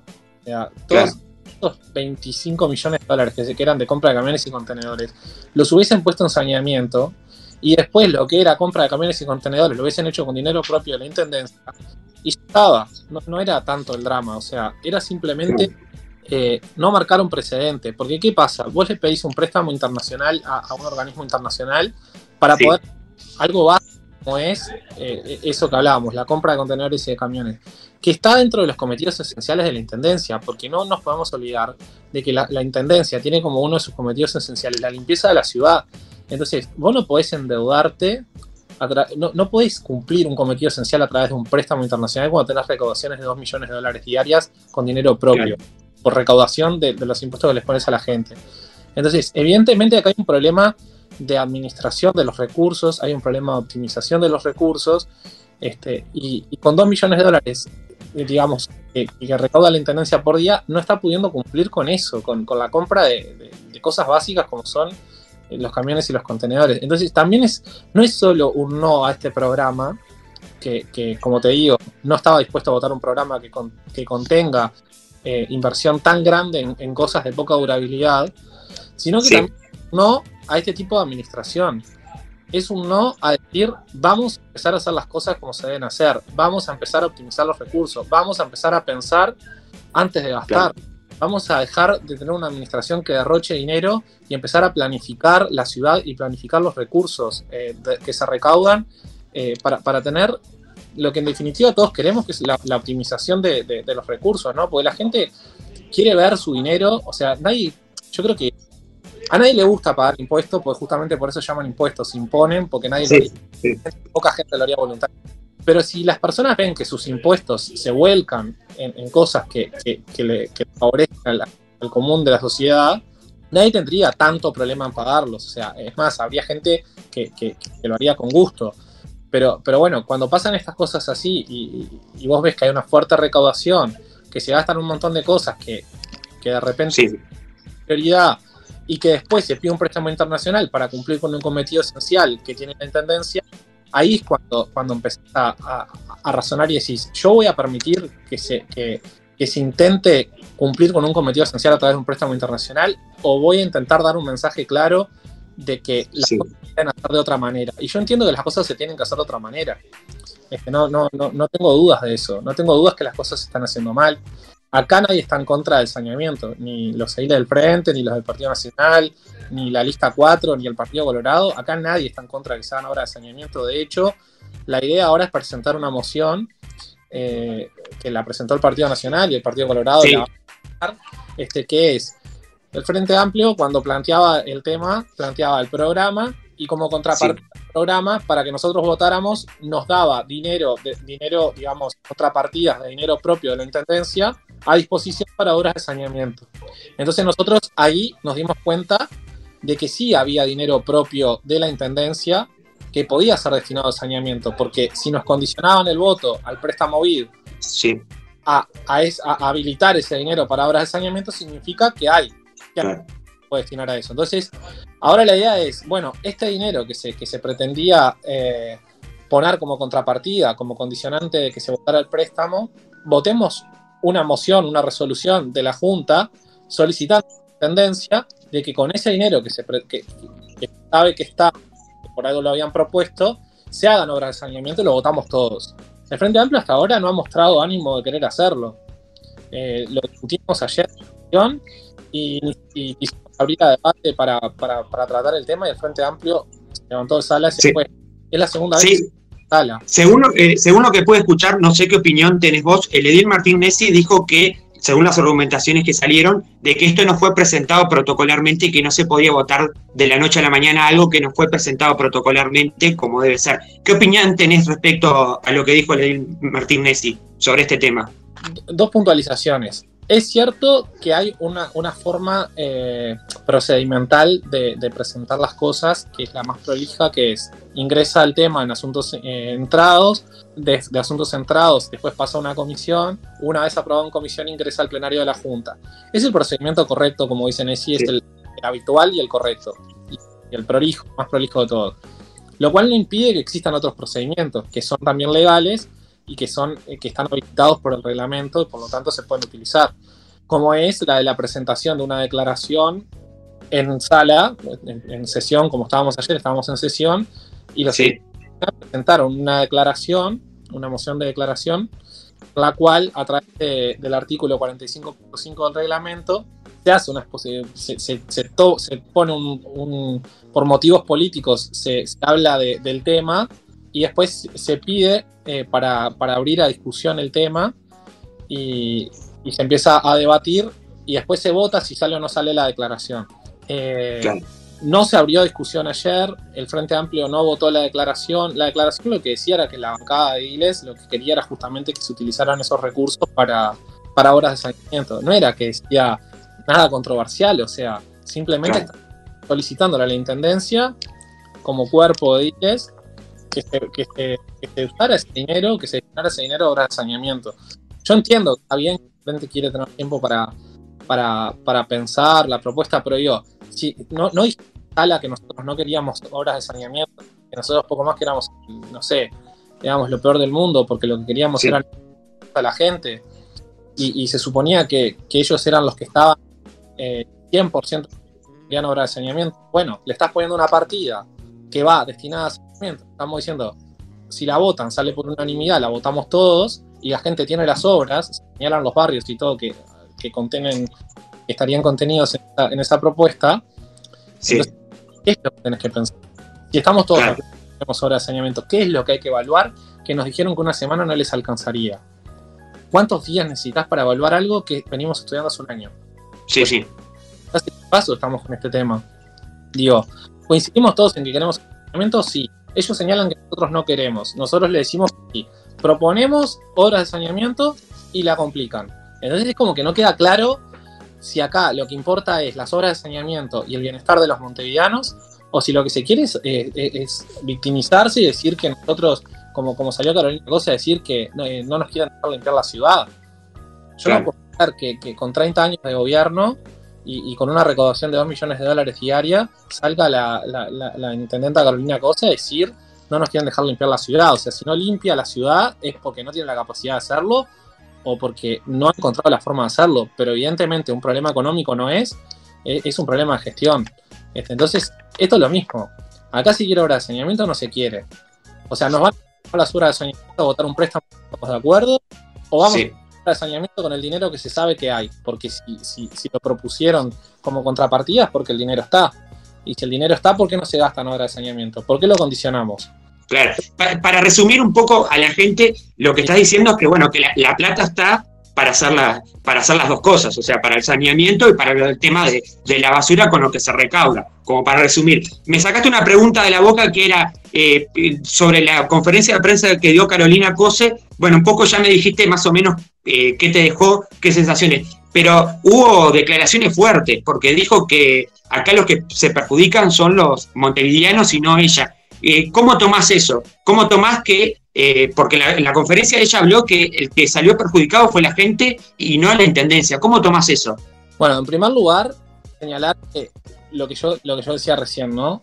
El, proceso de, de, yo creo que ella quería que el préstamo, el programa no saliera realmente, porque le, queda cómodo el trabajo de la víctima y el trabajo de, de, de decir, no me quieren dejar limpiar la ciudad, no quieren que los ciudadanos tengan es donde se siente más cómoda, porque no, no, no es desde, desde, desde, la argumentación y la, y la articulación que ella se siente cómoda, sino desde ese lugar, desde el lugar de decir, me, me, eh, no me quieren dejar hacer las cosas.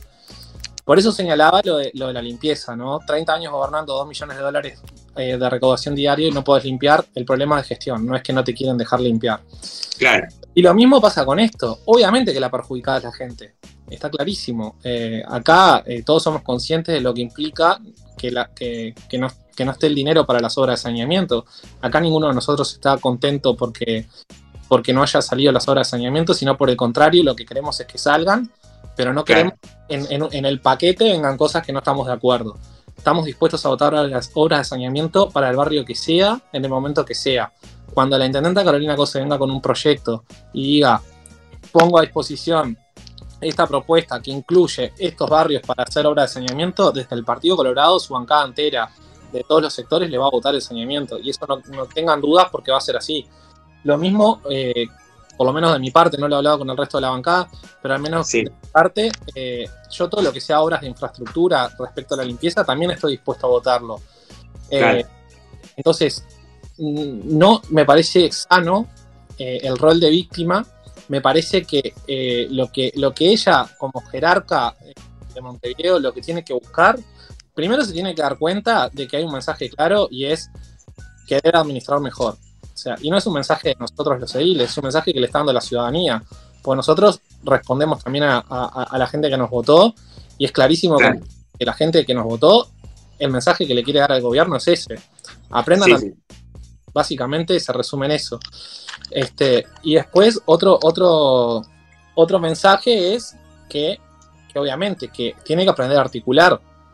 Es una persona con cero capacidad de negociación. Es una persona que no quería ir a las, mesas, a las mesas de negociación porque ella entendía que estaba por encima de nosotros. Un poco más con una actitud monárquica, entendía que ella no podía sentarse en una mesa con ediles porque cómo, la, intendenta de Ella no fue, no, fue nunca. También me sacaste otra pregunta de la boca que ahí te la complemento. Desde, eh, desde el Partido Nacional se dice que no hubo una negociación con tiempos acordes. Desde el oficialismo se dice que la, que la negociación fue lo más profesional posible.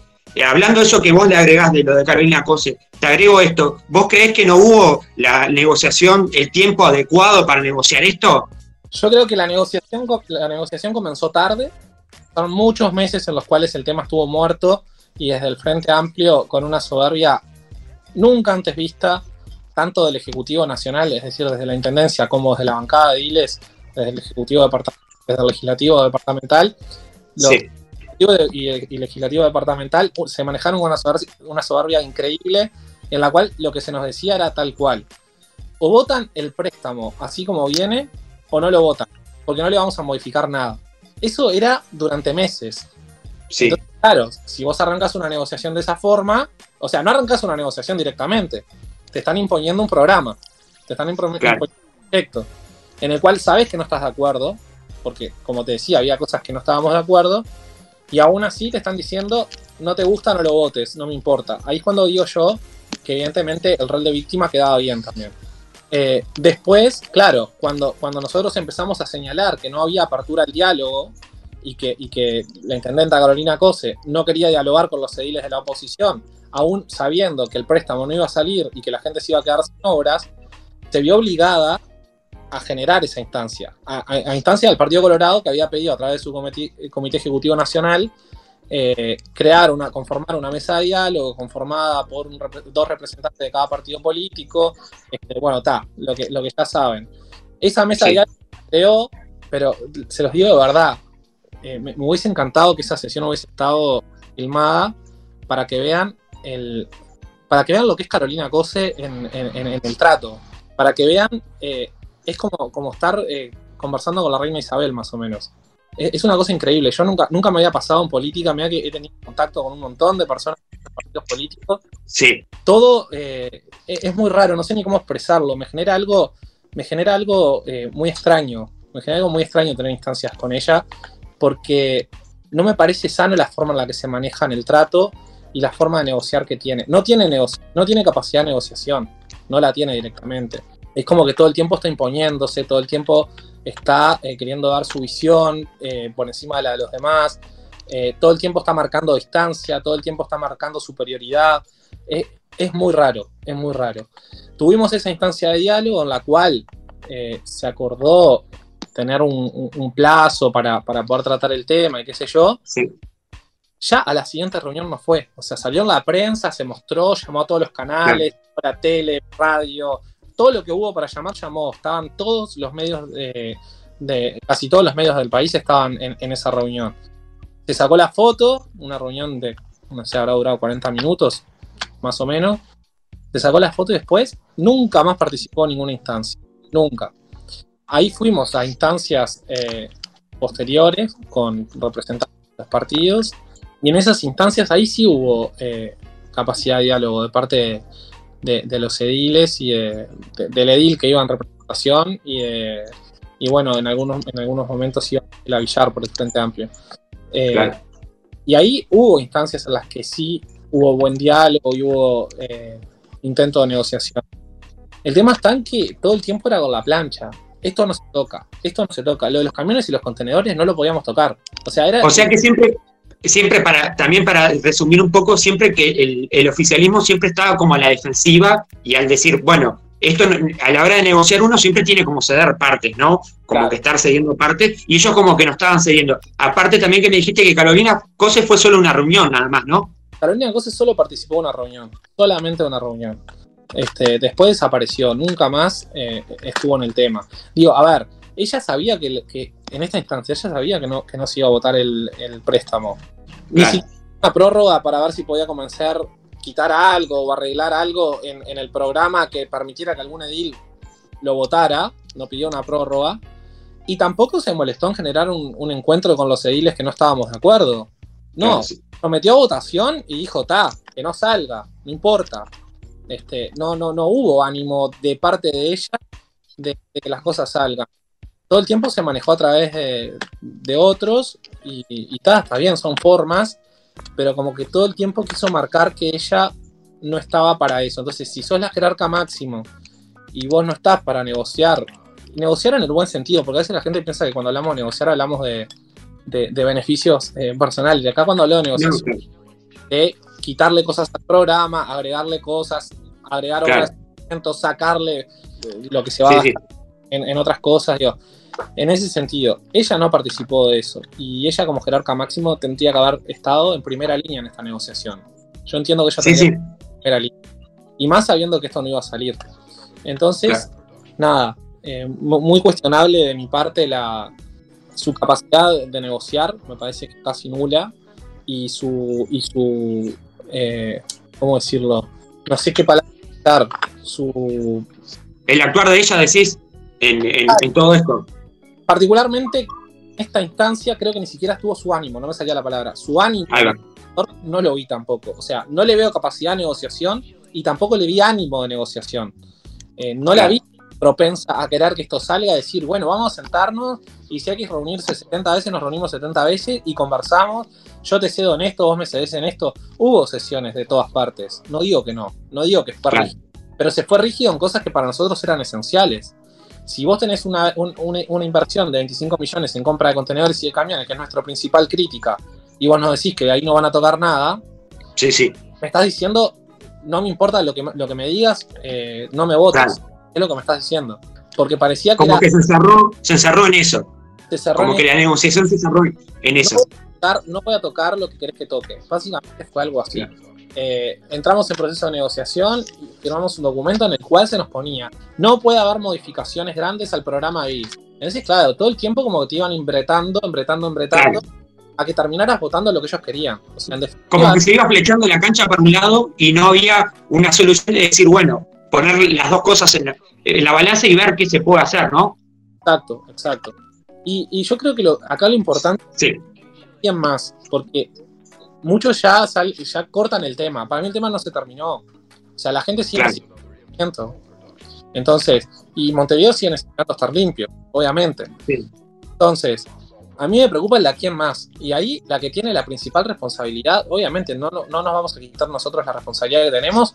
Y en la medida que podemos, ya se presentó una moción en la cual se pidió que las, que las contrapartidas que se habían prometido eh, fueran destinadas a seguimiento. Eso como diles es lo que podemos hacer. Ahora, la, que está en, situación de, de, mayor jerarquía y la que tiene la posibilidad de hacerlo es Carolina Cose yo quiero ver de aquí en más cuál va a ser su actitud. Si su actitud va a ser continuar haciéndose la víctima, diciendo no me quisieron votar, no quisieron que hagamos esto, no quisieron que hagamos lo otro, quisieron dejar a la gente sin esto, o, qué sé yo, o si la actitud va a ser voy a buscar la forma de, de, presentar algo que pueda conformar a todos los partidos y que podamos tener obras que salgan con el voto de todos, que se puede, ya te digo, todo lo que sea saneamiento y todo lo que sea infraestructura, saneamiento seguro, y lo que sea infraestructura en limpieza, de mi parte sí no lo he hablado con el resto de la bancada, pero seguro sale también. Claro.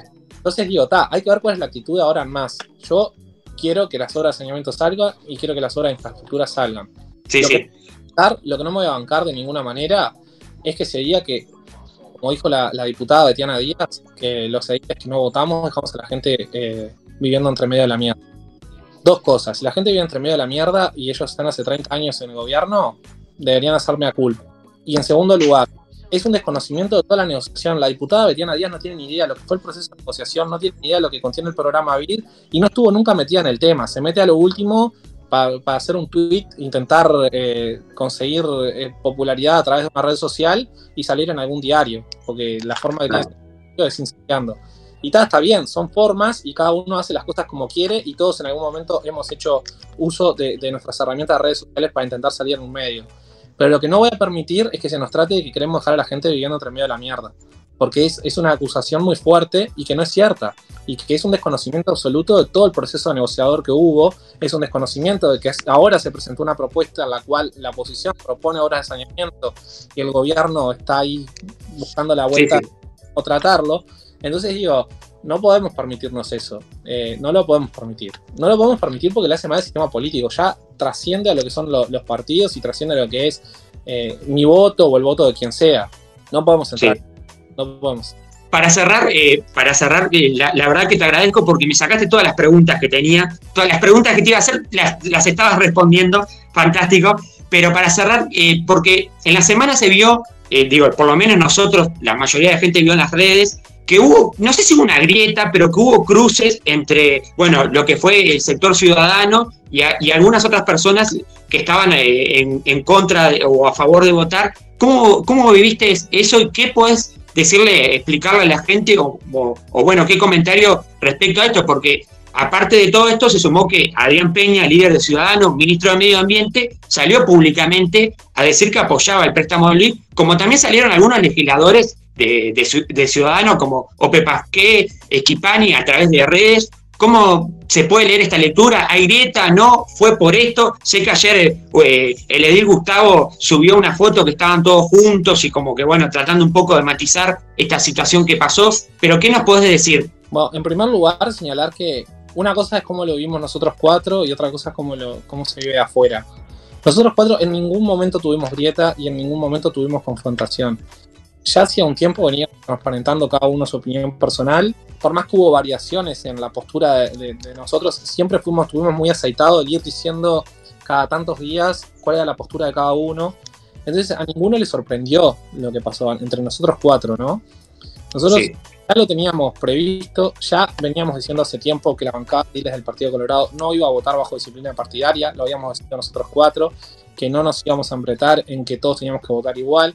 Nosotros veníamos teníamos una bancada, veníamos votando todo eh, en unanimidad, pero claro. no por un tema de disciplina partidaria, sino porque coincidíamos en todos los temas. Por suerte pasaba eso y, y, y nos, nos, parecía que estaba bueno.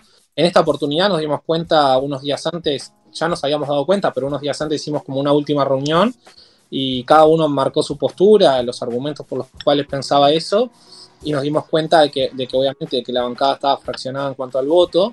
Ahí decidimos votar separados, este, o sea, decidimos no aplicar disciplina partidaria ni mayorías, que tampoco íbamos a poder porque éramos dos y dos. Claro. Este, y ahí quedó resuelto el tema y nosotros en ningún momento tuvimos ningún tipo de conflicto, nuestro relacionamiento no cambió, no hubo ningún tipo de, de, de problema entre nosotros. Lo que sí después se generó en redes, gente que lo vivió afuera y que entendió que esto era una guerra entre ciudadanos y ballistas y, y no sé, en realidad eso nunca existió este, eh, a ver, en todos los sectores había gente que estaba a favor y gente que estaba en contra. Eh, la decisión fue de los ediles.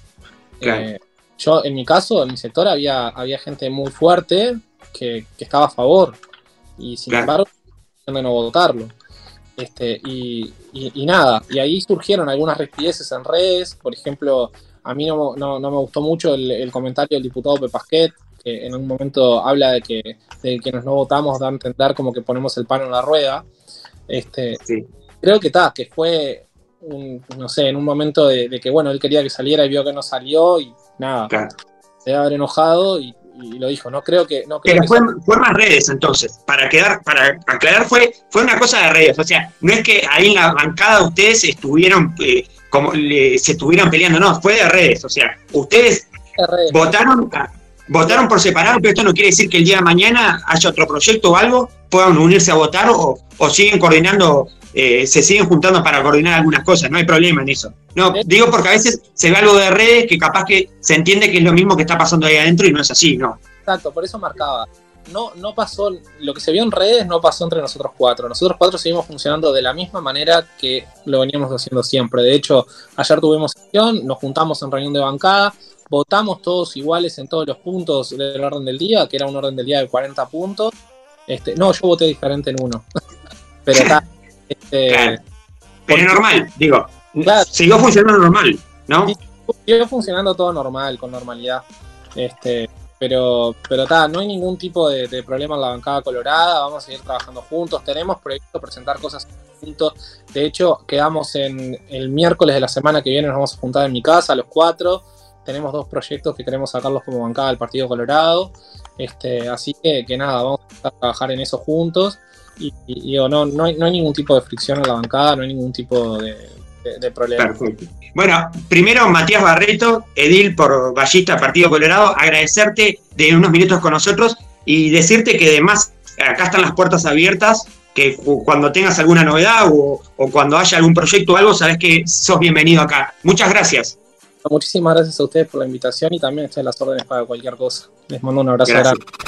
Bueno, estamos con eh, el edil Martín Nessi del Movimiento de Participación Popular, Espacio 609. Bueno, Martín, primero darte las buenas, agradecerte estar con nosotros. Sé que fue una semana bastante larga. Queríamos saber cómo, cómo se vivió todo esto, eh, primero. ¿Qué conclusiones te deja y cómo se vivió todo esto de que, que, bueno, que no salió el préstamo?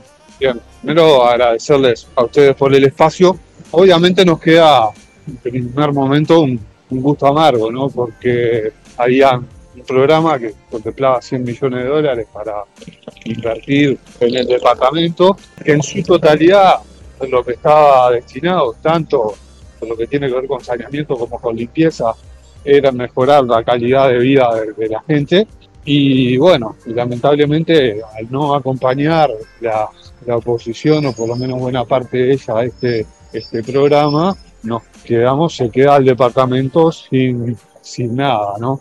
Este, instalándose una, una lógica donde, donde, bueno, se decía querer, por ejemplo, más saneamiento para más personas, pero en lo concreto lo que quedamos, por ejemplo, en saneamiento, es que eh, no van a haber, por lo menos por medio de este programa, no va a haber saneamiento este, para nadie, es decir, no, no van a haber nuevas conexiones de saneamiento en el departamento, por lo menos en lo inmediato, o en ese volumen que, que se Claro. esperaba.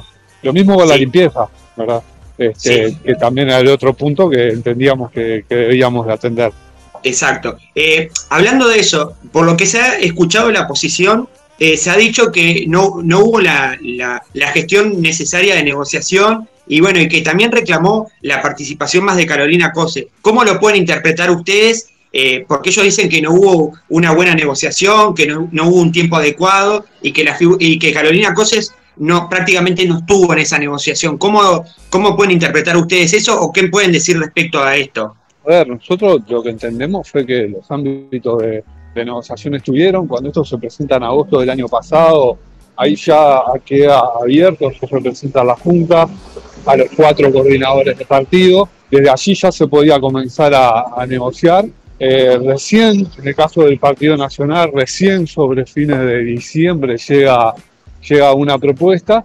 Y creo que además que esa, esa idea de que los ámbitos de negociación no estuvieron, eh, la tiene una parte de la, de la coalición que, eh, en definitiva, cuando uno ve todo el, el proceso, lo que puede decir es que no tuvieron una intención real de, de intentar acordar y que podríamos decir hasta que negociaron de mala, de mala fe. ¿Y por qué digo esto? Digo esto porque justamente vos- tú mencionabas a, a la intendenta Cose, eh, una de las cosas que se nos dice en sala el día de la votación, y no lo dice cualquier edil, uno de los ediles que lo dice y es el primero que lo dice y luego allí lo siguen otros ediles, es el coordinador de bancada del Partido Nacional que participó en la mesa de negociación y una de las cosas que dice es no votamos porque no confiamos en la administradora, no confiamos en la intendenta de Montevideo y por esa razón es que no votamos. Entonces nosotros le decíamos, bueno, si esa es la razón, podemos entender que, que para ti sea una razón válida,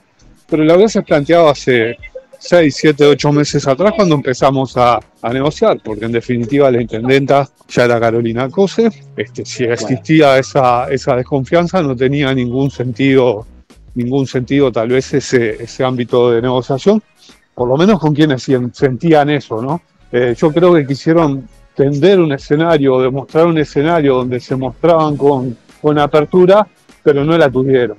Y el otro hecho que, que, manifiesta esto es que en la última semana nos piden 52 millones de dólares como, como contrapartida, cuando siempre su propuesta había sido de que eh, la contrapartida de la Intendencia se aumentara en 12 millones de dólares a, respecto a la contrapartida original. La Intendencia duplica esa, esa apuesta, primero les dice que sí a los 12, luego ofrece 6, 6 millones más y al final en la última semana aparecen con que es 52 millones o nada. Entonces, sí. uno, bueno, dice, no, no, no había muchas ganas de negociar de parte de quienes hicieron esa propuesta. Claro, como que, como que no estaba, no tenían mucho interés, sino que no había mucho interés en negociar en que esto saliera. Y hablando de eso, porque sabemos que el, el, edil que definió esto fue Víctor eh, Prado, de Unión Vecinal, de la Esta 4. Queríamos saber, ¿ustedes tuvieron algún eh, algún contacto con él, él estuvo en las negociaciones porque siempre se habló del Partido Nacional y Partido Colorado, pero es un, él es un edil que pertenece a la agrupación y por lo que tengo entendido en la, en la Junta ellos no, muchas veces no gestionan como coalición. Eh, ¿tu, ¿Tuvieron algún acercamiento con él? Eh, a ver, ellos estaban invitados a la, mesa de negociación, en las primeras mesas de negociación participaron y luego dejaron de participar. Este, se retiraron de la mesa de, negociación, de esa mesa de, acuerdos. Este, así obviamente la, dinámica con ellos cambió. Y yo creo que a ver, que hay algo también de lo que tú, de lo que tú mencionás que, que es clave, es que primero, eh, más allá de que no obtuvimos los votos necesarios, obtuvimos sí votos de parte de la, de la coalición, eh, concretamente de un, de un sector, de una fracción del partido, del partido Colorado, que Ciudadanos, que yo creo que hay que, reconocerlo, porque también marca que bueno, que el proyecto aparentemente no era, no era tan malo, esto no era tan malo como algunos dijeron, tuvo apoyo de ministros, de ministros de Estado, tuvo apoyo de senadores de otros partidos, tuvo apoyo de ediles de otros, de otros partidos, o sea que tan malo no, no era.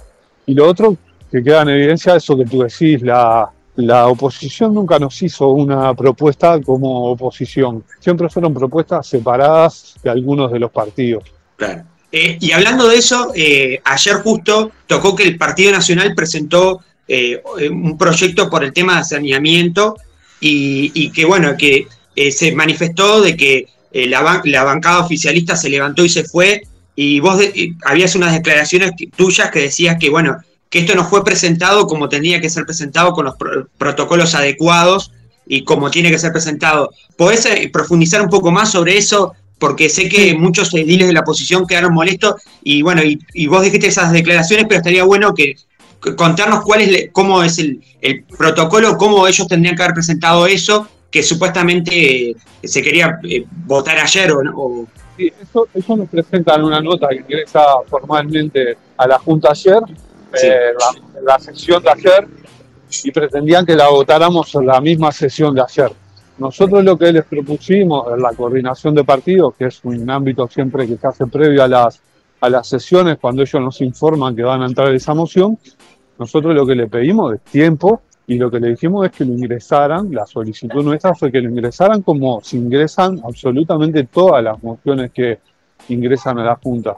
Eso implica que ingresa, se le da entrada, va a la discusión en las comisiones y luego, según sí. lo que defina la, la, comisión, lo aborda, lo aborda el Pleno. Tú fíjate que, a ver, tratar una cosa así, eh, donde te dicen de golpe, bueno, queremos X cantidad de millones de dólares para saneamiento de Montevideo, pretender que eso se trate en poco menos de dos horas y que se tome una resolución en poco menos de dos horas, es poco, poco serio. y a nosotros nos hace creer además que es una propuesta totalmente demagógica que carece de hasta de sentido de, responsabilidad y que además rompe con, con, esa cuestión de bueno de que justamente nos demos tiempo para, para debatir los temas. Claro. Para ir cerrando, eh, eh, hablando de, lo del préstamo, y bueno, también ese día hubo muchos eh, cooperativas de, clasificadores, motocarros, para toda esa gente y para mucha gente que, bueno, que, que estaba con esto del préstamo, ¿qué, ¿qué, mensaje pueden transmitir a ustedes? Supongo que esto se va a seguir trabajando, se va a, seguir, se va a buscar una forma de que pueda salir estas cosas. ¿Qué mensaje pueden dejar a toda esa gente que, bueno, que estaba, que estaba con las ganas que saliera porque de alguna manera lo iba a favorecer? Que fue a acompañar ahí, ¿qué mensaje desde la bancada o, tuyo se, se, le puede dejar a estas personas? Sí, a ver, eh, hubo mucha gente, seguía las barras por suerte, cooperativas de clasificadores, gente de Laudelar, eh, vecinos y vecinas de los barrios donde si se hubiese votado esto iban a comenzar las obras de saneamiento. Lamentablemente esto no salió. Nosotros lo que sí marcamos es el mismo espíritu que, marcó la Intendencia ese, ese mismo día.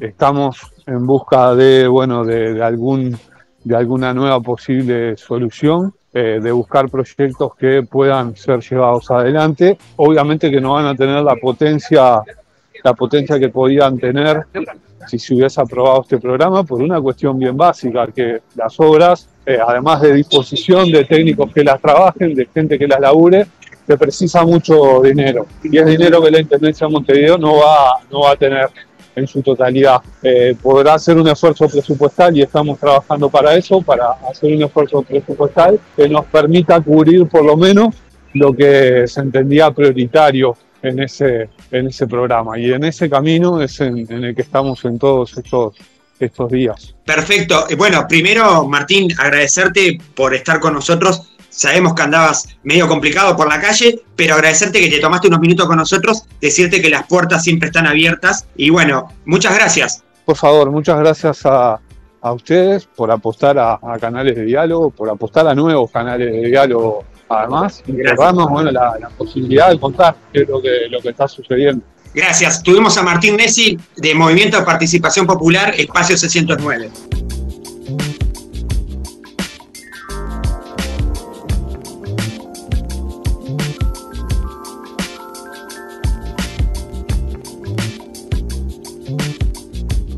Bueno, estábamos escuchando las dos versiones a los dos ediles. Agradecer a Martín Nessi del Movimiento de Participación Popular Espacio 609, que bueno, que tuvo unos minutos con nosotros. Por tema de tiempo andaba en la calle, pero pudimos encontrar para hablar un ratito con él. También agradecer a Matías Barreto de Ballistas, Partido Colorado, también que estuvo con nosotros. También agradecer por el tiempo a las dos ediles, que bueno, vimos las diferentes posturas, porque siempre es bueno traer las dos posturas y alimentar la democracia y bueno, ver las dos veredas y que la gente después eh, saque sus propias conclusiones. Este es un programa que está abierto para todas y todos, así que bueno, vamos, vamos arriba. Tomás, antes de cerrar, porque nos queda poquito tiempo, porque se viene un espacio, una entrevista que no Tom. Tremenda entrevista, ¿no? La verdad que sí, muy buena, muy interesante. Tiene de todo, suspenso, todo, todo, todo. muy buena. Exactamente, sí. Eh, Romy, que ya está por, por lo que tengo entendido, ya está por, por Europa. Así ah. que bueno, la agarramos justito acá, vino un tiempito medio de vacaciones, pero ella no le gusta estar mucho quieta, por lo que ha manifestado, así que se movió nuevamente. Así que bueno, van a tener mucho para escuchar y para sacar conclusiones y bueno, también para buscar en Instagram, para conocer a otra persona que capaz que muchos no la conocen.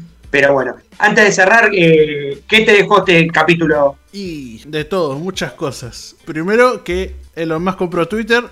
Eso, muy interesante. Bueno, el espacio deportivo también, hablando de las posibilidades de Uruguay. Muy Política tuvimos también. Política tuvimos también. Y ahora Romy Artigas con lo que viene, que es muy una entrevista muy, muy interesante, en serio. Y, también recomiendo que vayan al Instagram, que hay fotos también muy lindas. Romy, que hay que decirle que se llama así, porque se llama así, ya estoy foliando, sigo foliando aparte.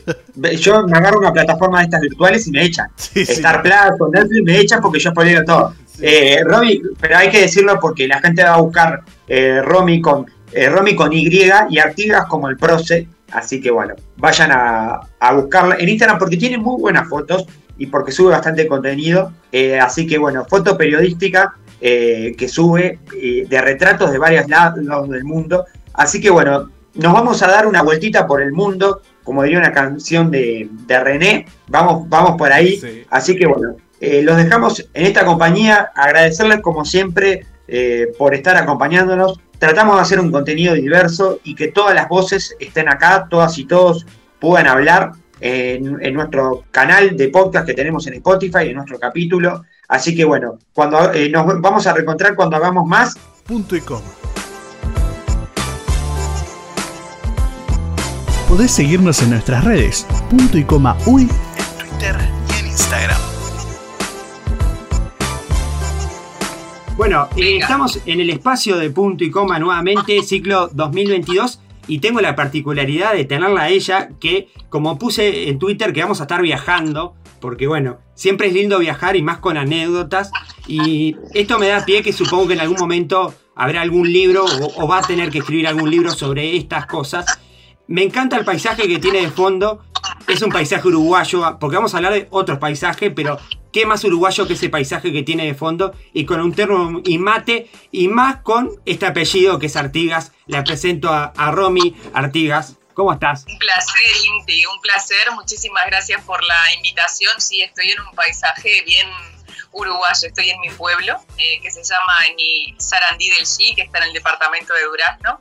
Aquí nací y ahora, bueno, vine por unos tres meses a Uruguay y he pasado gran parte del tiempo aquí visitando a mi familia, tengo a mi abuela, a mi papá, a mis hermanos aquí, también tengo amigos, así que es un placer regresar a las, a las raíces. Por la higuera. Por la higuera, por favor, ¿qué historia tiene eso? Eh, para arrancar, eh, para arrancar eh, por el mundo, ¿cómo, cómo es salir de, Sarandí y recorrer todo lo que recorriste?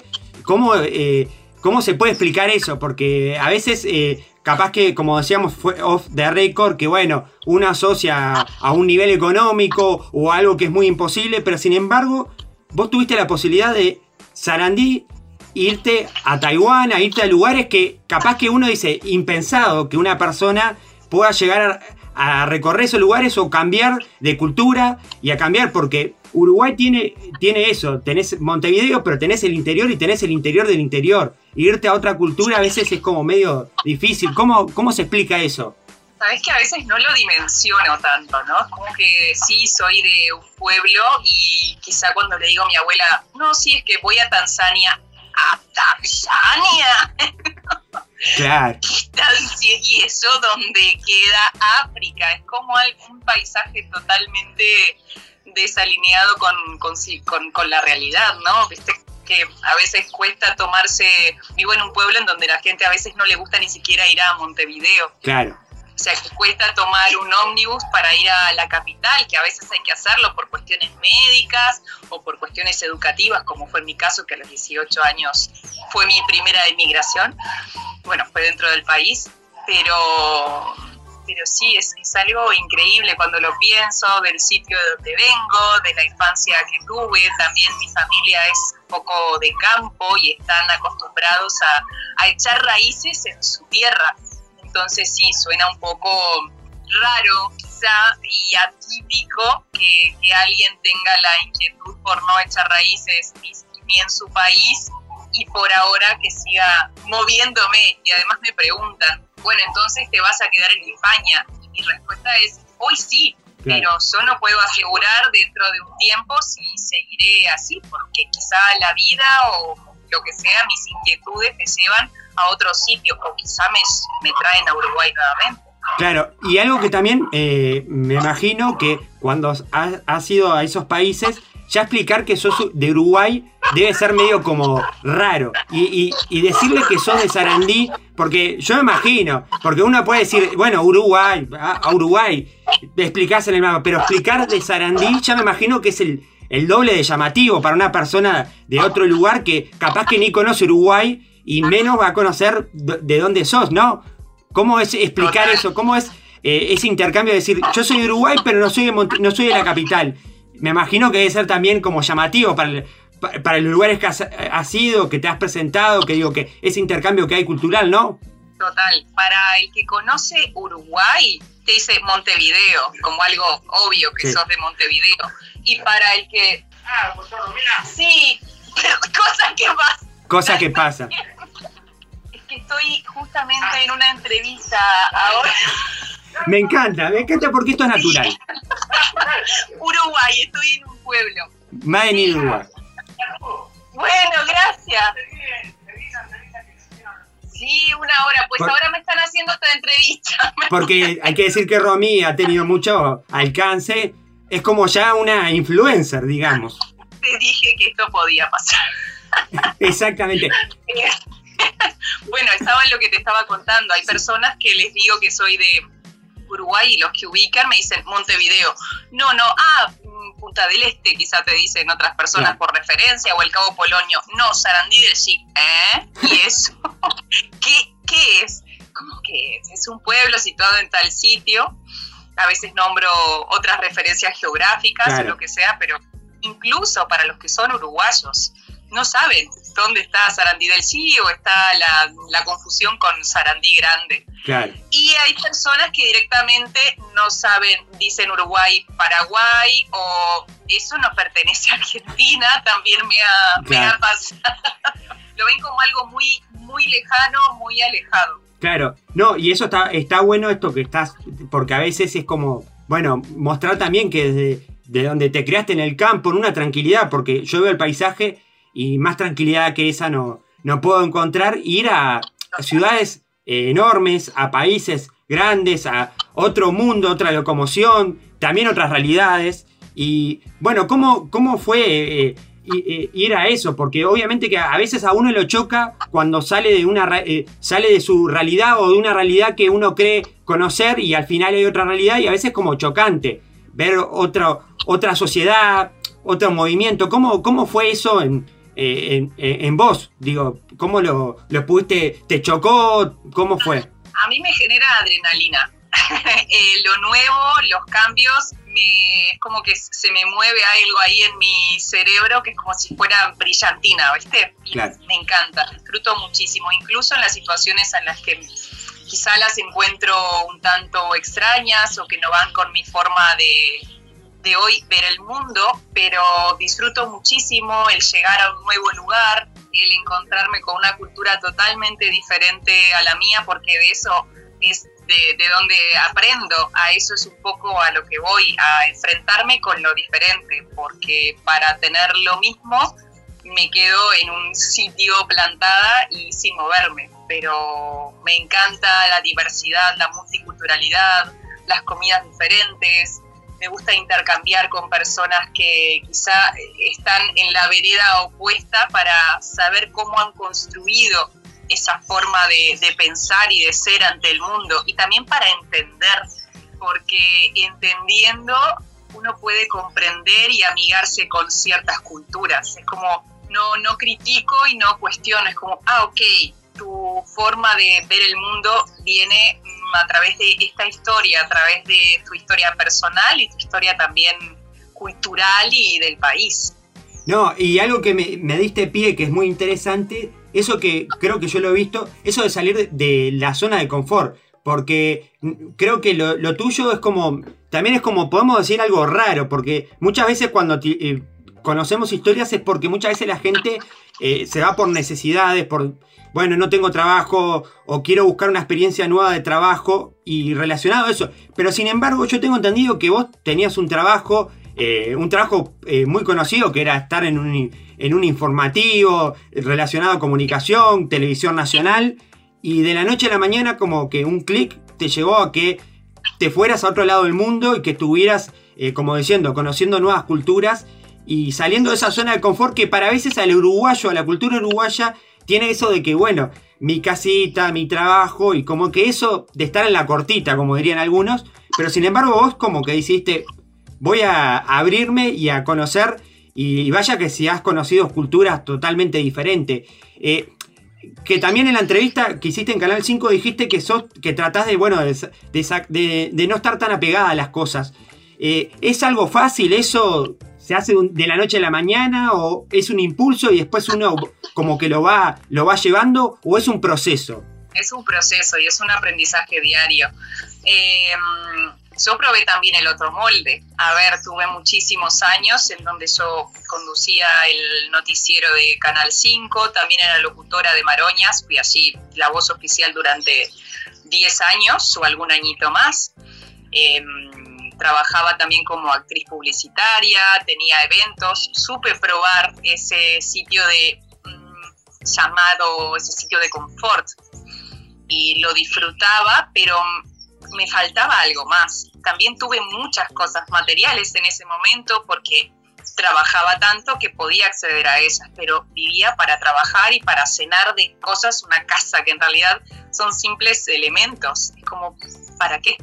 Claro. Y, traté de no apegarme a lo material y apegarme un poco más a lo que yo quería en ese momento. Y en ese momento tenía la necesidad de vivir otras cosas. Me vi un poco con la vida armada, como con todo. A mis menos de 30 años ya tenía la casa comprada, los dos perros, el trabajo genial que iba como creciendo. Sí. Y, y, esto se reduce mi vida, o sea, toda mi vida laboral, personal y de, de, desarrollo de mí, o sea, mis valores los voy a desarrollar de esta manera. Eh, no, necesitaba eh, salir a conocer, a conversar con otras personas. ¿Cómo voy a hablar del mundo si no conozco el mundo? ¿Cómo voy a entender a las personas si no, si no hablo con ellas? Y necesitaba más, quería más y tomé la decisión de renunciar y dejar todo y vender todo lo que tenía e irme. Eso fue un poco lo que hice. También tomaba el riesgo de arrepentirme. Pero estaba tan consciente en ese momento de que incluso si me arrepentía, eso ya era una buena decisión, porque significaba que yo había decidido algo. La decisión inicial era eso, tomar el riesgo. Después nada podía salir mal. Claro. Si quería volver, pues volvía, porque Uruguay no se va a mover a otro lugar. Va a estar. Exacto, exacto. Pero hablando de eso que es muy interesante, bueno, vos contaste que también tu familia tiene que ver con el tema de la comunicación, pero ¿cómo, cómo se marca todo esto? porque siempre cuando uno toma una decisión, eh, más allá de que sea independiente, siempre como que tiene la visión o, la opinión de la familia. ¿Y cómo, cómo tomó esto tu familia en decir, bueno, miren que yo me voy, dejo todo esto? Porque me imagino, uno dice, bueno, comunicación, está haciendo lo que le gusta, tiene su casa, está como en su mundo, dentro de todo está bastante bien, le están saliendo las cosas, y de la noche a la mañana, mirá, no, capaz que me voy porque no, me tengo ganas de ir, me tengo ganas de cambiar. ¿Cómo, cómo eh, lo tomó tu familia? ¿Se lo planteaste de alguna manera? ¿Cómo fue? Más, eh, digo, más viniendo del interior, que a veces uno, los familiares siempre salieron cuando uno triunfa en Montevideo o está haciendo lo que le gusta, ¿no? Totalmente, para mi familia, para mí también fue hermoso cuando, por ejemplo, salí seleccionada en Canal 5 a través de un concurso para conducir el noticiero, fue muy reconfortante para ellos también, cuando trabajaba en el hipódromo, cuando les contaba, ay, voy a hacer un evento era muy reconfortante para mí, para ellos. Pero cuando les dije que me iba, no me creían. Me decían, sí, sí. Y les dije eh, que sí, que, renunci que ya he renunciado y dejo de trabajar tal fecha, el 28 de febrero. Y dice, estás loca. Pero, ¿por qué? ¿Qué, pero qué vas a hacer? Digo, no, es el momento en el que más cuerda estoy porque estoy tomando yo las decisiones de mi vida, no me estoy dejando llevar. Viste que muchas veces la vida te pasa y vos caminás al ladito de ella. Exacto. Pero no, yo lo que quería era intervenir esa situación. Y bueno, aquí estoy. Luego me entendieron, por supuesto, y, también me apoyaron. Claro, que al principio fue como algo medio raro, porque claro, como la medio, situación... Medio si lo mirás con el cuarto de uno. claro. Fue muy raro, y más de una familia también tradicional que quizá nos habían tomado, que a muchos les, les, les cuesta ir a la capital. Exacto. Sí, sí. No habían tomado un avión, que ya para ellos quizá Argentina era mucho.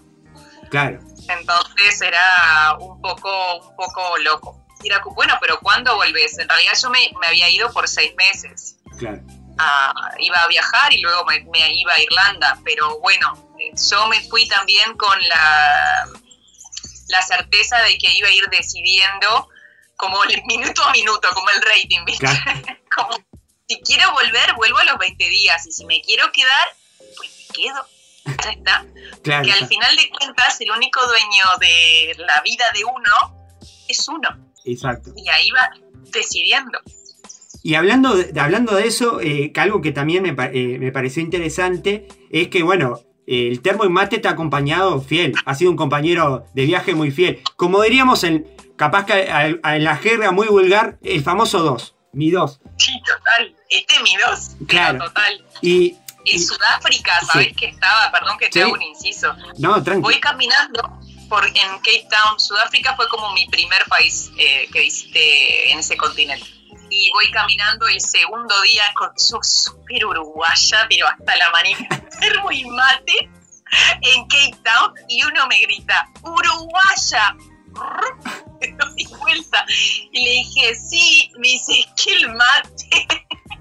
Y digo, ¿y tú de dónde sos? De Chile, no sé, papo, listo. Pero me sorprendió tanto y también en Sudáfrica me bajaron de un transporte ¿Por? porque creían que era droga y me llevaron a inspección y demás y yo explicando, es like a- es como un té. Claro, claro, sí, sí, me imagino. Me imagino, además, eh, eh, yo por lo menos eh, es algo que todos siempre cuentan que el uruguayo lleva el termo y mate y es como llamativo en todos lados que no conocen lo que es el termo y mate. Y además también la, cultura que hay detrás de eso y bueno, y la identificación. Y hablando de eso, eh, ¿qué más te llevaste, eh, aparte del termo y mate, que digas, esto es bien uruguayo y lo, lo seguí practicando, lo seguí haciendo o lo, o lo seguí reproduciendo? ¿Qué más uruguayo? ¿Qué, claro, ¿qué, eh, no, ¿qué cosa más uruguaya te llevaste? Porque viste que cuando uno se va afuera es como que es más del país. Y a veces no solo el termo y mate, sino algunas prácticas. Eh, voy a poner un ejemplo. Yo tengo amigos que siguen mirando fútbol o que hacen prácticas uruguayas que otras personas te dicen, pa, esto no- acá no se hace. O, o desayuna o hace alguna cosa que es muy uruguaya. ¿Qué pa- aparte del termo y mate, ¿qué viajó contigo que se identifica el país? Me llevé un par de discos de Uruguay, aunque no tenía idea dónde los iba a escuchar. De Drexler me llevé, por ejemplo. Mirá. Y cada vez que he estado en otro bar con personas que quizás no tienen idea lo que es Uruguay y no hablan español, les muestro tiranos temblando. ¡Uh! Tremendo, por favor. Y todos te dicen, ¡ah! Uruguay. Tremendo. No, además, eh, eh, creo que eh, estás haciendo una gran embajadora, porque estamos hablando de, de una persona que en YouTube, en Uruguay, es muy vista, que ha avanzado a nivel mundial gracias a, también a la edición y que también ha representado un poco a Uruguay en YouTube. Y creo que también es como una especie de, de embajadora estás haciendo. Y creo que también eso es interesante. Pero algo también interesante que me gustó es que como que quisiste, quisiste crear tu propia yerba o, o buscar una alternativa. Ah, me llevé algo más, perdón, perdón que Sí. te corte. Me llevé bastantes libros de autores uruguayos. Me llevé algunos del Tato López, Opa. me llevé a Eduardo Galeano, me llevé a Artigas Ñemoñaré. Eh, sí, por si me preguntaban, Artigas está aquí. Eh, y Benedetti, Benedetti Obvio. siempre, siempre viajo, viajo con él. Y cada vez que vengo trato de llevarme autores como, no sé, como relativamente nuevos. Inés Portagaray, por ejemplo, Sí. la descubrí hace un tiempo que vine a una librería aquí y dije, ah, voy a leerla. Me llevo poetas o lo que sea. Eso siempre viaja en mi valija. Mirá. Bueno, ahora sí, vuelvo al otro que me habías preguntado. ¿Cómo era lo último que me habías preguntado? Perdón. Lo, lo último que te había preguntado era relacionado a lo que habías como creado, tu yerba mate, o habías... Yerba mate. Sí, bueno, el primer año que, que estuve ahí de, de viaje hice un voluntariado en Sudáfrica. Sí. Estuve, estuve en Cape Town un tiempo y luego me fui a una granja em, que se llamaba Picket, que estaba en Picketberg, que está a unos 120 kilómetros de, de Ciudad del Cabo. Allí estuve un mes con una familia sudafricana. Yo eh, intercambiaba trabajo por hospedaje y comida. Recolectaba almendras allí. Fue una experiencia Mirá. hermosa, enriquecedora, la familia era genial, genial, genial. Y era mi, mi primera toma de, de contacto con la cultura y conviviendo con, con ellos, fue hermoso. Y estaban súper curiosos, nunca habían visto lo que era el mate. Sí, sí. Entonces les empecé a contar un poco la historia la tradición, que para nosotros era también como un acto de, de comunión, que solíamos ir al parque simplemente para matear, Claro. eh, era algo que nos identificaba. Les conté que en Argentina también, en otros países, y ellos querían tenerlo. Averigüé por la zona donde ellos vivían y no podían acceder a ningún tipo de yerba. Entonces dije, bueno, vamos a plantar yuyos eh, que sean, que claro, yuyos, no sé, miré como el prospecto de una de las yerbas de aquí que tiene como muchísimos yuyos y dije, a ver, ¿qué se planta? Entonces empecé como a plantarles cosas que para armar su yerba mate. Eh, pero ellos ya tenían otros, entonces les dije, vamos a armar con esto que tenemos, que era algo muy parecido a la carqueja y no recuerdo qué otros más, armé como Sí. corté parte de cada yuyo, les armé en un bol todo eso y les apronté un mate. Y ellos me decían, mmm, Max, this sabe un poco raro, no, esto es mate. Y así que esos Fue como la. los por el camino del mate y siguen haciéndolo. Mirá, Siguen haciéndolo y les gusta, en realidad les, les, quedó como un té, pero les ha gustado muchísimo. Y he dejado alguna vez yerba en determinados sitios. No, via- no he viajado con tanto, me encantaría viajar con más y dejar como de Claro. yerba. Pero bueno, es algo pesado, ¿no? claro. Y, y algo que, que hayas extrañado Uruguay, porque hay mucha gente que cuando viaja o se va para afuera dice que extraña el dulce de leche, eh, algún alfajor en particular. Algo que hayas extrañado Uruguay, la torta frita, no sé, algo que hayas extrañado acá. La torta frita. En Irlanda me volví loca buscando la grasa para hacer torta frita o el fainá. Qué cosa que me encanta y no, no existe. Ahora lo encontré en Madrid y soy feliz. Voy a una panadería y me compro de a 5 o 6 fainá. Claro. Esas cosas que son que son típicas de nosotros y que, pa- y que para afuera es algo inusual, ¿no?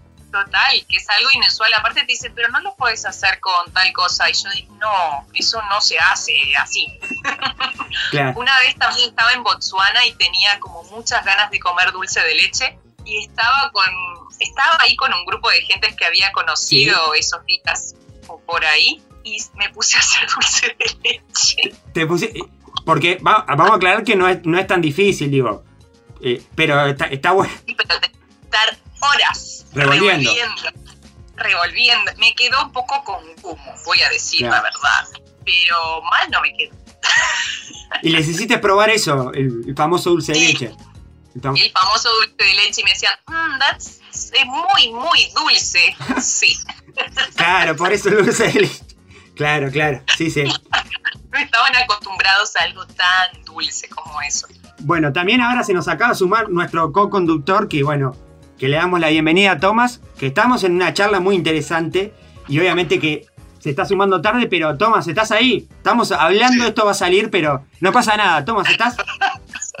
Sí, hola, es, es medio raro esto, porque yo siempre soy el productor y que graba y esta vez no pude estar y llegué medio tarde, pero pe- pero bueno, qui- quiero escuchar la charla muy interesante que seguramente están teniendo porque conozco a la invitada, o sea, conozco de, de- de haberla visto en entrevistas y me parece de las entrevistas más interesantes que vamos a tener este año. Así Qué que, grande. Y este año recién comienza, ¿eh? y bueno, por eso, ya la vara está muy alta. Así que sí. La mejor de febrero. La mejor de febrero. Y otra cosa que estamos en una charla muy interesante porque nos estaba contando que estaba haciendo, hizo dulce de leche casero y que bueno, que estaba dando a probar eh, cosas uruguayas. Y también algo que me parece interesante que eh, también traer es que también a cada lado que ibas eras como que dijiste en algún momento en una entrevista como que te, te llevabas algo del lugar, una prenda o algo que identifique el lugar, ¿no? Sí, sí, sí. Em, siempre tengo la política de vida y de viaje de cuando algo viene, algo se va. Entonces, si viajo, no sé, con cinco camisetas, las dejo y me llevo algo de ese país. Y trato de comprar en... No me gusta el acumular. De hecho, ahora tengo un montón de ropa y mañana la doy toda de, de la época de cuando vivía aquí en, en Uruguay. Em, entonces trato de tener ropas que tengan una historia. Si voy a un pueblito, sea, aquí a 20 kilómetros, trato de comprar algo que sea local, que Claro. identifique quizá con algo y que me lleve a una memoria. Ropas con historia. Claro, Eso- y hablando de historia, hablando de historia, algo que es interesante es que de chica jugabas a viajar, ¿no? Ya de chiquita quería esto. Sí, Y, y- y como que como que se hizo realidad eso del, relato que contabas, de que con tu abuela jugabas. Bueno, quiero que lo cuentes vos porque a, mí me pareció fantástico y además me pareció tan literario y tan fantástico eso que contaste de, bueno, de chica con- le decías a tu abuela con la maleta, con la maleta de viajar y, dar vuelta alrededor ahí. Y contanos dónde lo hacías y cómo, bueno, eh, que eras muy chica, eh, tenías ocho años, cómo siempre tuvo eso del viaje en la cabeza, ¿no? Siempre jugaba lo mismo, también debo decir, tenía 7 años, 8, 9, 12 y capaz que 3 también. eh, mira, estoy en la casa de que, que jugaba a eso y mi abuela está aquí. Jugaba cada mediodía sobre las 12 antes de yo ir al colegio, que solía entrar sobre la 1 de la tarde. Sí. Mi abuela cocinando ahí, picando la papa o el churrasco para hacer- hacerme algo de comida. Yo le decía, Abu, Abu, vamos a jugar a que viajamos. Y la abuela otra vez vamos a jugar. Entonces yo recorría la higuera, tenemos una higuera muy grande, como entre medio de dos casas, y recorría la higuera con una maleta o con un bolsito. La, la típica chismosa, ¿viste? Me la ponía como si fuera un bolso. Claro. Y recorría la higuera y me hacía que estaba en diferentes países. Entonces cada paso era un país diferente. Y saludaba, hola, ja, y hacía como que hablaba en otros idiomas. Vaya a saber lo que decía yo. Bueno, si vamos a eso, una tradición que se hace, en- creo que en varios lados, pero en Uruguay se hace, yo no sé si la conocés, pero el 31 de noche, cuando se llega Sí. a las 12, se sale con una maleta como para hacerlo del viaje. Y bueno, vos hacías como algo parecido, como un ritual parecido. Yo eso, pero todos los días del año. todos los días del año. Y Claro, está- cuando uno pide algo muy fuerte, se Pues recorría la higuera y regresaba y le decía a mi abuela, hola, ¿qué tal? Tiene una habitación en su hospedaje y mi abuela hacía que buscaba en una lista, en un listadito, y me decía, Sí. ay, me queda una señorita y bueno, me voy a quedar. Eh, ¿Me podría servir un té, por favor? y mi abuela hasta el té no me lo tomaba, la verdad. Pero, pero ¿Y- y sí, me encantaba ¿Qué, dice, eh, ¿Qué dice respecto de eso tu abuela, de, de todo eso? Se ríe y para ella fue muy bonito también escuchar en la entrevista cuando conté eso, porque es una historia muy íntima, muy de la, de la familia, de algo natural, lo que se da en los juegos de, de la infancia. Claro, y hablando también de que estoy un poco loca, pero bueno. Pero se cumplió, se cumplió, eh, se cumplió eso de, de poder viajar, porque muchas veces lo, todos como niños tenemos esas cosas. Yo también, digo, jugaba a hablar solo como si fuera una radio y también después pude estar en una radio, pero como que los niños tienen esa cosa de ir infilando de chico algo que le gusta y, y, y poderlo, ponerlo en práctica y tener esa ma- imaginación que después se convirtió en realidad. Esa maleta por ahí terminó. Sí, sí, sí, eso es, cuando lo pienso, cuando realmente lo dimensiono, digo, ¡buah! Qué, qué bonito. Todo lo que yo pondría, las expectativas que tendría en ese momento de mi niñez que ponía en una maleta, pues ahora las estoy largando ahí como semillitas. Después algo interesante, eh, que porque uno siempre cuando alguien viaja por el mundo y más lugares que, que a uno le llama la atención, dice, bueno, ¿qué probaste? ¿Qué? Pero es verdad lo de la sangre de, de cabra. Sí. Sí, Es verdad una aldea que-. Yo soy que- el sí a todo. Es como si vos me preguntas, ¿pero y querés probar esto? Sí. Claro. eh, no me lo pienso, porque es que en qué otro momento de tu vida vas a tener esa oportunidad. A mí me gusta exprimir al máximo las experiencias eh, gastronómicas y de vida. Estaba en una aldea Masái y, mm, y nada, habían como carneado una cabra esa, ese día, porque era un día de fiesta. Sí. Y ellos suelen tomar la, la- la sangre de cabra como algo totalmente habitué. Y- Claro. Y, me, me hicieron como, ¿eh? ¿Quieres? Y yo, claro. y ahí tenía, la verdad, perdón si voy a ser desagradable, tenía muchos coágulos. Y, y bueno, lo tomé. A ver, rico no era, la verdad. Claro. Tenía sabor a, a hígado. ¿Viste? Claro. Cuando te haces un, un hígado ahí como a la Sí. plancha, pues tenía sabor a eso. Sí, igual, a ver, tampoco es algo, eh, porque a veces uno dice, bueno, la sangre cabra, pero uno come morcilla, que también es como sangre. Eh, o sea, hay cosas que, digo, que a veces pueden parecer raras, pero si vamos a una similitud, la morcilla también es, es sangre. Correcto. Claro, exactamente, pero me claro, pero a mí lo que me llama la atención es, claro, la sangre así, eh, tipo pura y Caliente. claro, exactamente, porque bueno, uno dice la morcilla pasa por un proceso, bueno, queda como un embutido y todavía uno tiene como, bueno, cierta de, de- comer, pero eso me llamó la atención. Y después, algo que te hayas probado en alguna, alguna comida que digas, eh, sacando esto, que digas que, que fue llamativo o raro para ti, o que te haya gustado también, porque puede ser que pruebes algo llamativo o raro, que después digas, pa, me gustó. Mira, cuando una vez que estaba en Turquía, me acuerdo que fui a un sitio que me dieron una torta que era, parecía una torta frita. No sé si responde del todo tu pregunta, pero es que me quedó tan grabado eso que fue en el único lugar de todo el mundo que probé algo similar al, a- algo uruguayo, que mm, comí esa torta que no recuerdo el nombre y dije, "¿Que estoy en Uruguay. Me trasladó en automático y abrí los ojos y no, estaba en Estambul, en un pueblito ahí por ir a Capadocia, nada que ver. Claro, y después también algo que es interesante que estás nombrando es que estás pasando por varios, fuiste por varios lugares con culturas y razas étnicas diferentes. También es eso, como, como, porque me hablas de Turquía, que hay una cultura, que hay todo tema de religión y todo arraigado, y hablas- y me hablas de África que tiene eh, dos contextos, porque está el África, eh, como digamos, como se dice por acá, más europeo, y también está el otro África, y también hay una cantidad de dialectos. Yo sé que muchas veces hablan inglés, pero hay muchos dialectos. ¿Cómo, cómo supiste llevar eso? Eh, especialmente digo, eh, te pongo ejemplo de África ahora porque habías puesto, ¿pudiste aprender algún dialecto? ¿Cómo pudiste entrar en esa cultura de que a veces es medio como cerrada porque hay gente que no habla inglés y habla solo ese dialecto y hay diferentes lenguas? ¿Cómo? Ha sido desafiante, la verdad. Todo, todo este tiempo ha sido desafiante eso porque, bueno, yo hablo inglés, hablo algo de portugués, entiendo italiano, pero no, no hablo ni afrikaans ni ninguna otra lengua de, de así. Sí, ahora entiendo suajili, pero mira, recuerdo, estaba cruzando desde Zambia a Tanzania, estaba haciendo el Tazara, que es un tren que se viaja como por tres días y que siempre tiene retrasos entre 20 y 24 horas. Yo estaba en un camarote compartiendo con una pareja que era de Zambia. Esa pareja hablaban perfecto inglés, pero entre ellos eh, hablaba esa un dialecto y el otro. Y yo les preguntaba, pero ¿cómo se comunican? Perfectamente porque cada uno entiende lo que habla, pero hablaban en diferentes idiomas.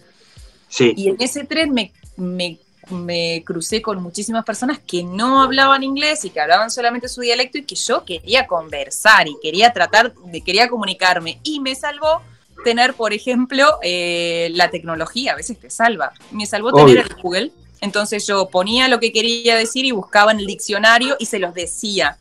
Y estos más o menos entendían, y si no, con señas. La gente, yo no sé por qué, pero hay un lenguaje que es universal, que es el de los Claro. gestos y que es el de querer, el de querer hacerlo.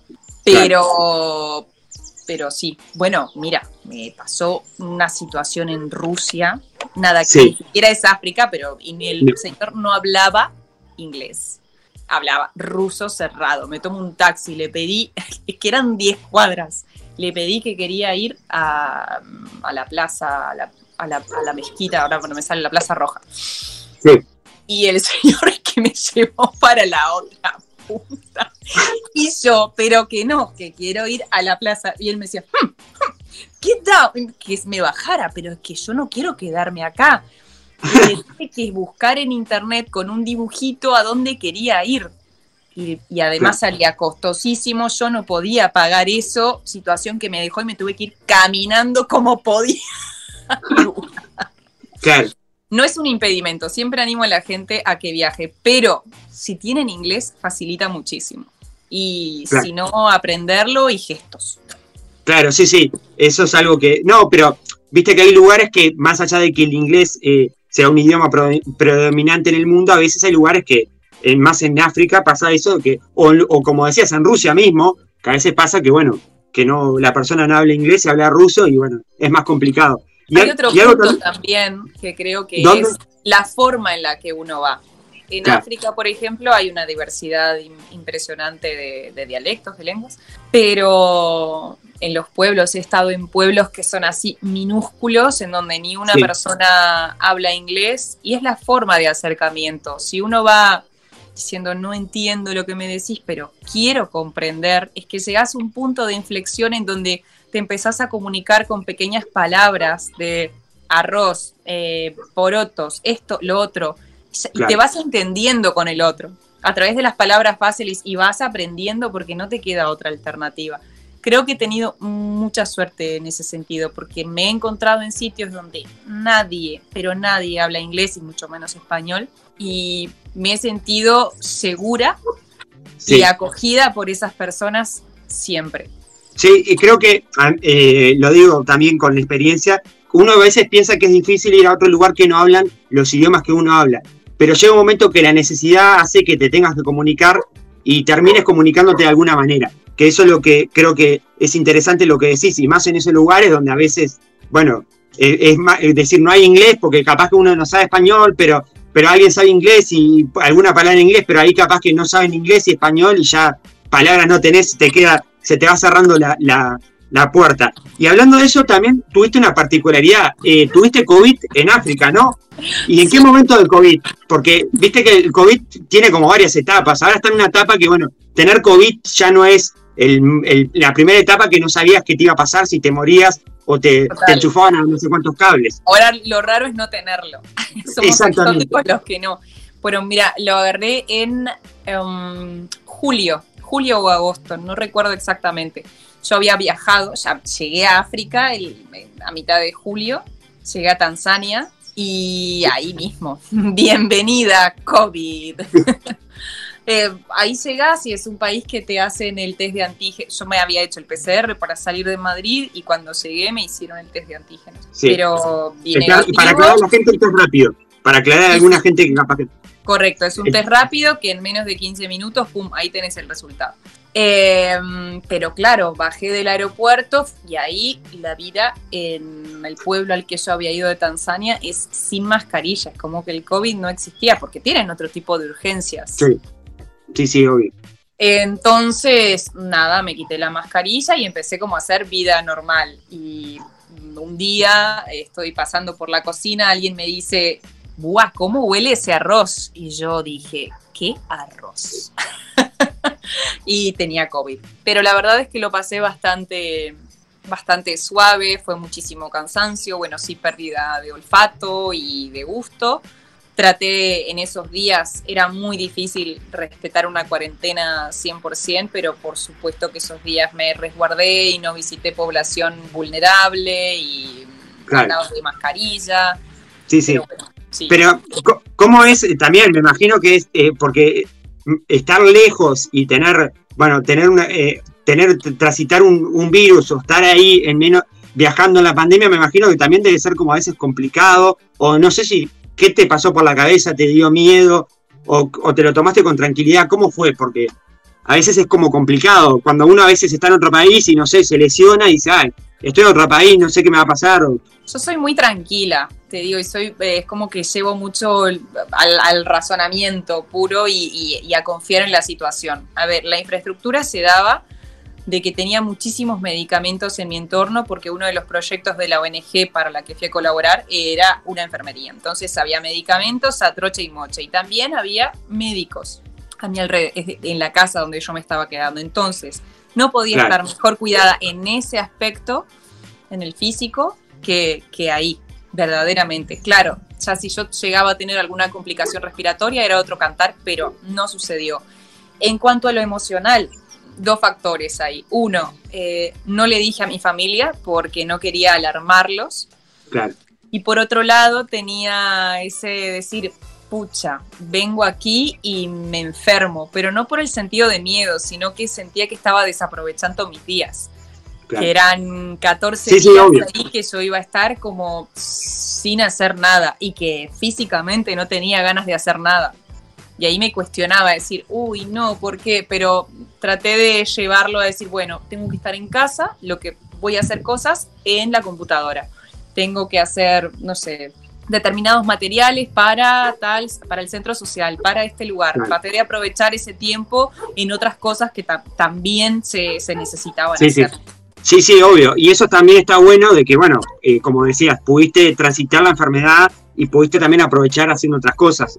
Totalmente. Pero claro, te, to- te tocó justo, eh, obviamente que cuando uno está viajando y más ahora tiene también ese riesgo y, y es como decís, a veces te atrasa cosas porque obvio uno quiere salir, quiere conocer, quiere caminar. Y a veces tenía como todo el quiero ir a visitar a tal porque ya voy ahí y conozco a ciertas personas y quiero ir a Claro. ver a la costurera y a este y a lo otro y no. Sí.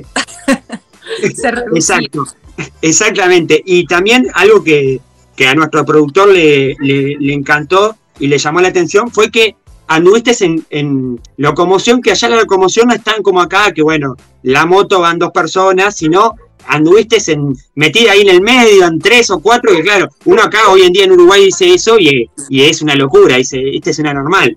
Y sin embargo, en otros lugares del mundo la locomoción a veces es así.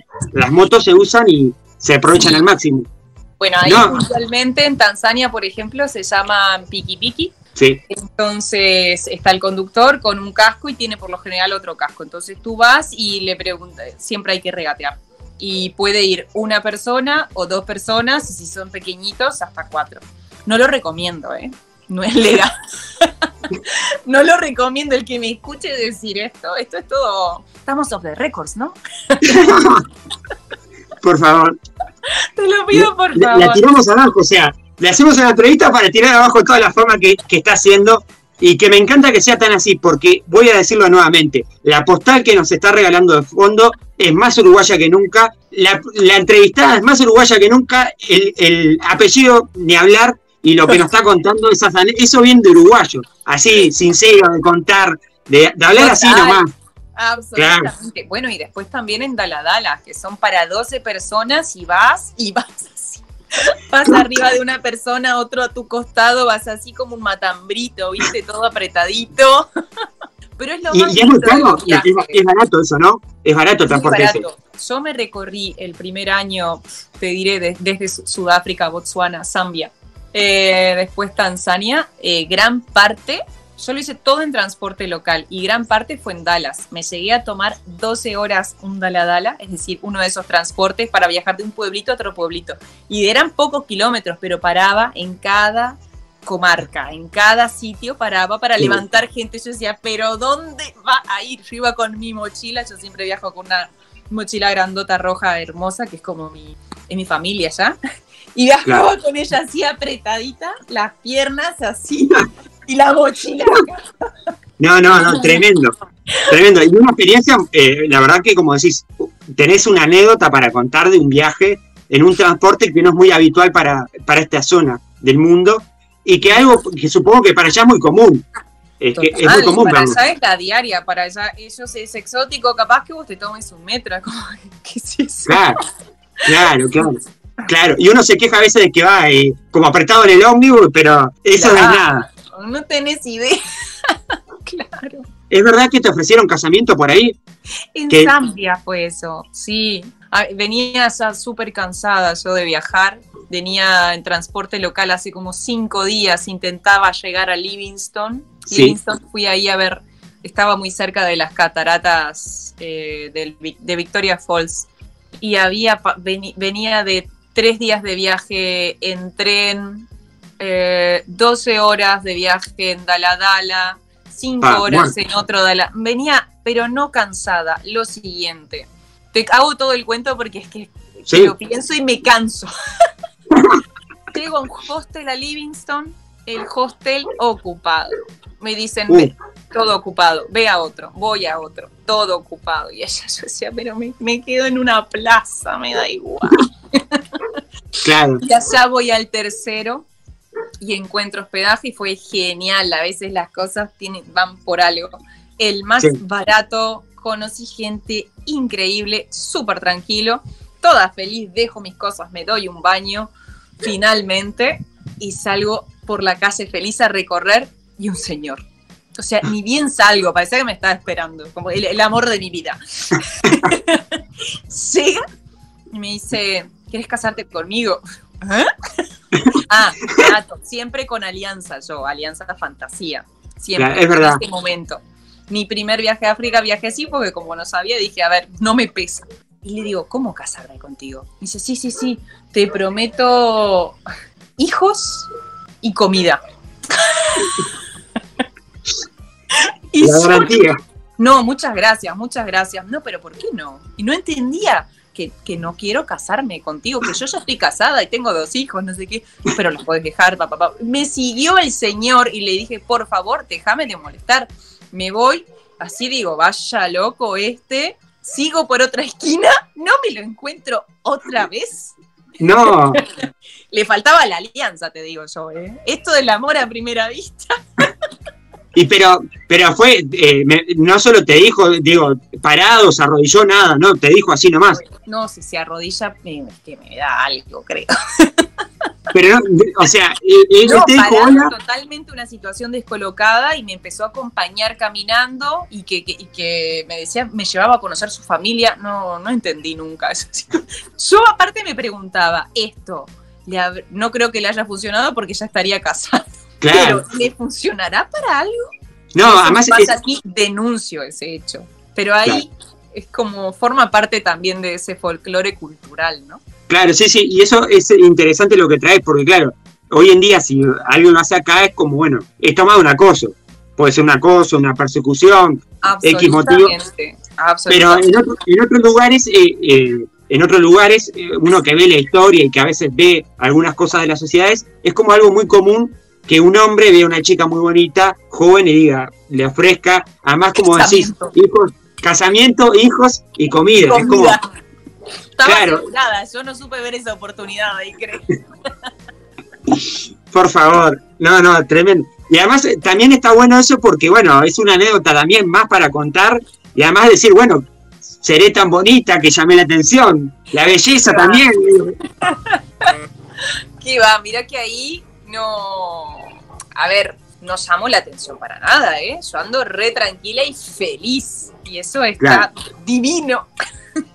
No, porque a veces pasa que, bueno, cuando se da que, como decíamos, la cultura, las razas étnicas, pasa que cuando viene uno de otro lado, también como por el color de piel, por la vestimenta, la gente sigue saludando, es tremendo. ¿eh? La- por el color de piel, la, vesti- la vestimenta, eh, pasa de que, bueno, que uno llama la atención y a veces puede eh, como ser más ser diferente al resto y llamar o ser como más bonita o más codiciada en otro sentido, y más en esa diferente. cultura. Es Claro. diferente. A ver, Nos llama la atención lo que es exótico. En Claro, Irlanda también llamaba la atención porque yo era súper morena y ellos todos colorados. Claro, claro, exactamente. Para ir cerrando, eh, porque me- parece brillante, la, pr- primero agradecerte porque la verdad la entrevista salió como esperábamos, tal así como es Romy. Eh, dos cosas El que, mate, que que no podía faltar. obviamente con el mate, bueno, eh, seguramente, espero que, que- que te haya gustado la entrevista porque la idea era eh, como si fuera una anécdota.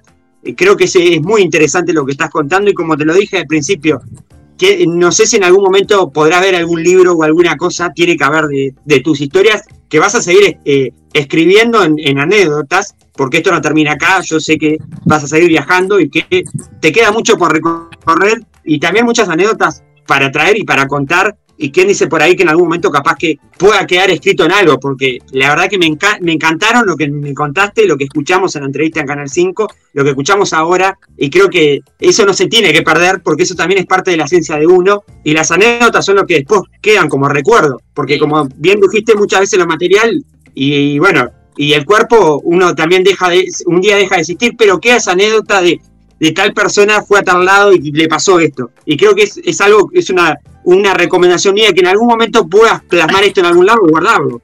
No sé. Bueno, no sé si tenés pensado algo futuro, pero, pero puede ser, ¿no? ¿Por qué no? escribir y lo hago como una afición. Trato de. ah, tengo un scrapbook, entonces voy escribiendo y voy mm, Sí. llevándome como cosas de- del país o del sitio donde estuve, ¿no? Entonces me llevo como un, un boleto de tren, una hoja de tal árbol porque me llamó la atención y saco una fotografía de ese sitio. Eso es lo que Claro. suelo hacer. Claro. Puedo, me gusta mucho contar historias con, con fotos, pero bueno, nunca se destar- descarta la, la posibilidad de en algún momento hacer un libro. Me sería, me sería un poco extraño, pero bueno, quizá dejo, dejo ahí como el canal abierto. Por favor. Y para cerrar, antes de terminar la nota, cuando volviste a Uruguay de- después de aventuras y todo eso, ¿qué fue lo primero que hiciste? Porque viste que cuando uno vuelve al país, aparte, bueno, de estar, de abrazar a la familia, o estar con la familia, ¿qué fue lo primero que se te ocurrió? Eh, yo tengo gente que dice la rambla, hay gente que dice, no, quiero que me hagas una buena comida típica de acá, o algo de la familia. ¿Qué fue lo primero que pediste o dijiste, quiero hacer ni bien baje del avión en Uruguay? Bueno, uno, comer milanesas con ensalada de lechuga y tomate. Mi madre ya el día antes de que yo llegue está Romy, ¿qué querés comer? Le digo, ¿en serio mamá me preguntás? Ya está. Claro. Mira, yo tengo un clásico que es milanesas con lechuga y tomate y de postre arroz con leche. Más uruguaya, eh, no puedo ser. Y Claro, después es como lo primero que hago es venir a mi pueblo. A tu Estoy en. Montevideo un par de días ahí y me vengo a mi pueblo. Trato de estar con, como con, con mis dos familias. Mis papás son separados, entonces estoy con mi mamá por un lado y con, con mi padre y la familia de mi padre por otro. Pero es eso, en cuanto a lo gastronómico ahí y luego venir al pueblo. Y lo tercero, que esa es como una afición personal, ir a alguna librería para ver cómo, qué se vende, qué hay por ¿Qué ahí. se- ¿Qué, Por favor. qué se está vendiendo aquí? Por favor. Ah, bueno, y eh, también lo de periodista, te hago un zapping ahí. Ti, ti, ti. A ver quién está en la. Pero y esta persona es nueva y quién está y tú, tú, tú. Como que trato de ponerme al día de las caras. Claro. ¿Y cómo fue el otro día eh, la entrevista, volver a un lugar donde trabajaste, más allá de que haya pasado un tiempo, un tiempo largo, pero cómo volver, eh, porque fue una entrevista, de, fue de otro punto, o sea, tuviste de otro lado en la televisión, ¿cómo fue volver a, a un lugar que trabajaste y de otra manera? Porque no es que volviste al lugar y hacer eh, lo que estabas haciendo, sino fuiste protagonista de contar tu vivencia, tu historia, ¿y cómo fue eso? Fue hermoso, realmente, porque cuando llegué ya, mira, estaba caminando por, por la vereda de, de General Artigas, ahí por entrar al canal, y ya veo a dos excompañeros. Y fue como, Romy, y yo, viste, no sabes, como esto de la pandemia, vení, dame un abrazo. Y fue esa la sensación, la sensación del abrazo, de sentirme acogida y bien recibida por todos mis compañeros que recuerdan mi nombre, lo que hacía. Fue precioso, como que nunca me había ido. Me sentí realmente en casa, ir a subir las escaleras y saludar a uno, otro. Me quedaron muchas personas por, por saludar, porque por horarios y demás no estaban, pero fue hermoso. No es el primer amor, pero como volver a ese sitio donde tiene cosas bonitas para, para ofrecerte. Y hablando también de eso, veo que la nota tenía muchas repercusiones. Pero a más allá de las repercusiones que puede tener a nivel general, cuando uno, lo sé, esto también lo sé porque uno es del interior, cuando uno es de un pueblo chico y bueno, y está en la televisión nacional o está en un medio, es como, bueno, eh, como te lo decía, influencer o... ¿Cómo viste eso? Porque veo que te saluda la gente, o, o- o- o me imagino tus familiares, Romy en la televisión, o la gente ahí, mirá, ¿dónde llegó esta chica? Y mirá lo que está contando, ¿cómo, cómo se tomó por ahí? ¿Cómo lo viste? Se tomó a- a- eh, como muy explosivo y para mí, soy totalmente honesta, me, me sorprende muchísimo porque no, no sé, no, no hablé sobre, sobre teorías de algo, no, Claro. no fue la charla de un tema específico, simplemente fue como contar mis vivencias y quizás sí mi forma de, de vivir la vida y de, de sentir y de contar como pienso. Y ha sido explosivo. Mensajes hermosos que me han llegado de personas, también miles de preguntas y también Sí. una llamada que me ha gustado muchísimo es la del sobrino de mi abuelo, eh, chiquitín le dicen, Artigas, eh, sos Artigas que me llamó porque me había escuchado en la entrevista y que quería conversar conmigo, porque, bueno, somos familia Artigas y Claro. que quería como saber más de mí. Y me nombraba la figura de mi abuelo y fue como tan cercano. Digo, qué bonito esta repercusión, ¿no? Esta re- como que te mueve el aforo íntimo también. Pero ha sido muy explosivo y me ha sorprendido mucho. Eh, antes de cerrar, no sé si Tomás tiene alguna pregunta ahí, porque esta vez no pudo intervenir mucho, pero capaz que alguna pregunta o algo que, que le, le haya gustado de la entrevista o, le, o quiera resaltar. No sé si estás por ahí, Tomás, Eh, si nos estás escuchando. Sí, sí. Igual no sé si ya lo hablaron porque llegué tarde, la verdad. Pero el machismo en otras culturas, que igual ya, ya lo hablaron con la propuesta de casamiento, un poco eh, va, va por ese lado, pero sí ha sufrido algu- algunas otras situaciones eh, de machismo en culturas diferentes a la nuestra. Bueno, un poco quizá con... A ver, el machismo hay que instalarlo como en la cultura en la que tú te mueves. Yo tengo mi, mi concepción y mi forma de ver las cosas que las tengo aquí y en cualquier otro lugar, pero también me sé adaptar al sitio donde estoy. No aceptaría que nadie me diga cómo me tengo que vestir, pero Claro.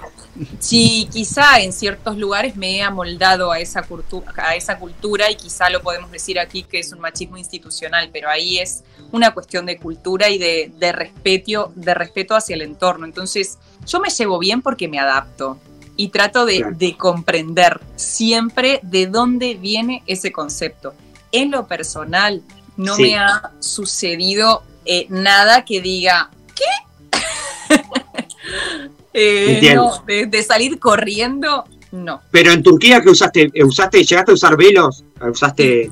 Sí, sí, sí, llegué a usar velos y bueno, fui a Dubai también por, por trabajo y tuve que usar velo en las mezquitas y en diferentes sitios. Sí, y bueno, me adapto, es su forma. No, porque está bueno también eso, porque hoy pasa que, bueno, eh, también se han cuestionado mucho el tema de Dubái y justo que también como se están abriendo eventos para esos lugares y a veces como que hay participación de la mujer media como que, bueno, que no se quiere que tenga que esté de tal forma vestida o que tenga participación en ciertos espectáculos.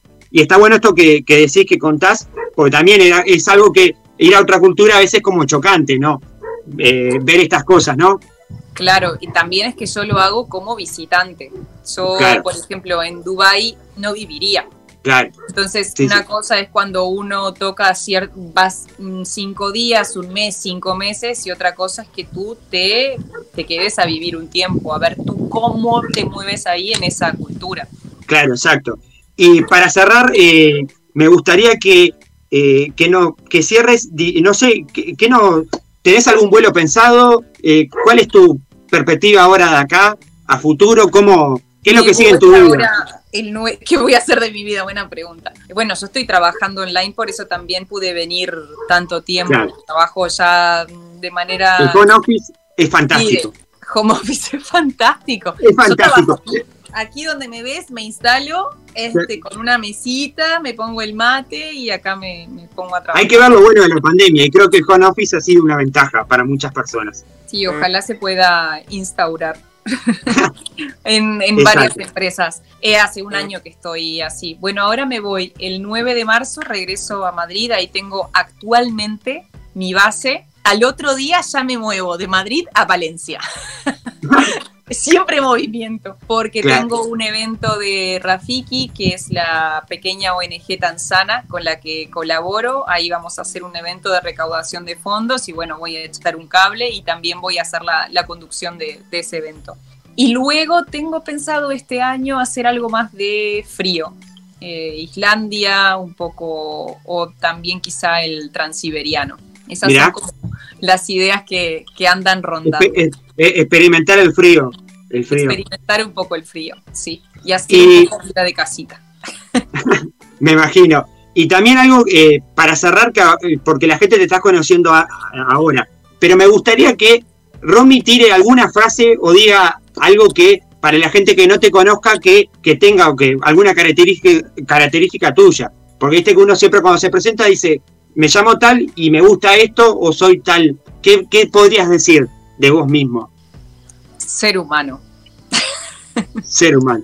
Sí, es como que, sabes que siempre me, me cuestan las definiciones, porque creo que una persona no se define o por lo que hace, o por lo que estudió, o por lo que está trabajando. Uno puede hacer muchísimas cosas. Romy es, antes que nada, humana, que trato de estar y de ser la mayor parte del tiempo, sin ninguna careta y sin excusas. Eso es lo que intento hacer en mi vida, vivir con coherencia. Luego viene la faceta de hija, nieta, eh, novia, amiga. Trato de ser compañera en todas mis facetas. Y también viene la, la faceta de que soy costurera, creativa, eh, me sigo bien con las redes sociales, soy un montón de cosas. Perfecto. Te conté. No, pero quedó, quedó, quedó como una definición amplia de diferentes aspectos que está bueno también eh, Y es que decirlo porque encasillarnos, que es como un Claro. poco lo que contaba en Canal 5 de una periodista eh, de modelo. ¿Y por qué no? Uno no Claro. es una versión de uno mismo. Uno puede ser lo que quiera ser y eso no te define como algo. Nos miramos en 90 grados y somos 360. claro, sí, sí, No estás igual todos los días de tu vida. exactamente, sí, sí, obvio. Y creo que una periodista que logró salir de un estudio y bueno, y supo viajar por diferentes lados, que eso también es fundamental para entender ciertas cosas, como decías al principio, entender un poco del mundo, saber escuchar, aprender de otras culturas y poder después replicar ciertas cosas, mo- mostrar e intercambiar, porque también eso te ayuda a que puedas estar hablando hoy acá y contarnos de otras culturas que capaz que nosotros ni idea o no pensábamos que alguien te iba a ofrecer casamiento así de la nada. Ni yo.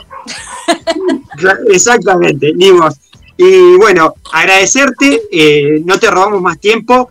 También te voy a hacer una recomendación porque me gusta mucho leer y ya que dijiste litera- eh, autores uruguayos, te voy a recomendar, capaz que lo conoces, a Mario Delgado Aparaín, que es un autor fantástico. Tuve la posibilidad de conocerlo, eh, Ah. lo- tuve la posibilidad de conocerlo. Además, eh, me encanta porque él trabajó haciendo un programa que se llamaba Café Negro y ahí conocí, y aparte, por la literatura de él me, me encanta mucho y lo conocí personalmente. Y te lo tiraba como para decir porque sé que puede, para el mundo puede ser algo llamativo y algo interesante, ¿no? Sí, Tomás de Matos otro. Sí, sí, total. Uh, Tomás, Sí. Tomás de Mato también. Así Sí. que, que bueno.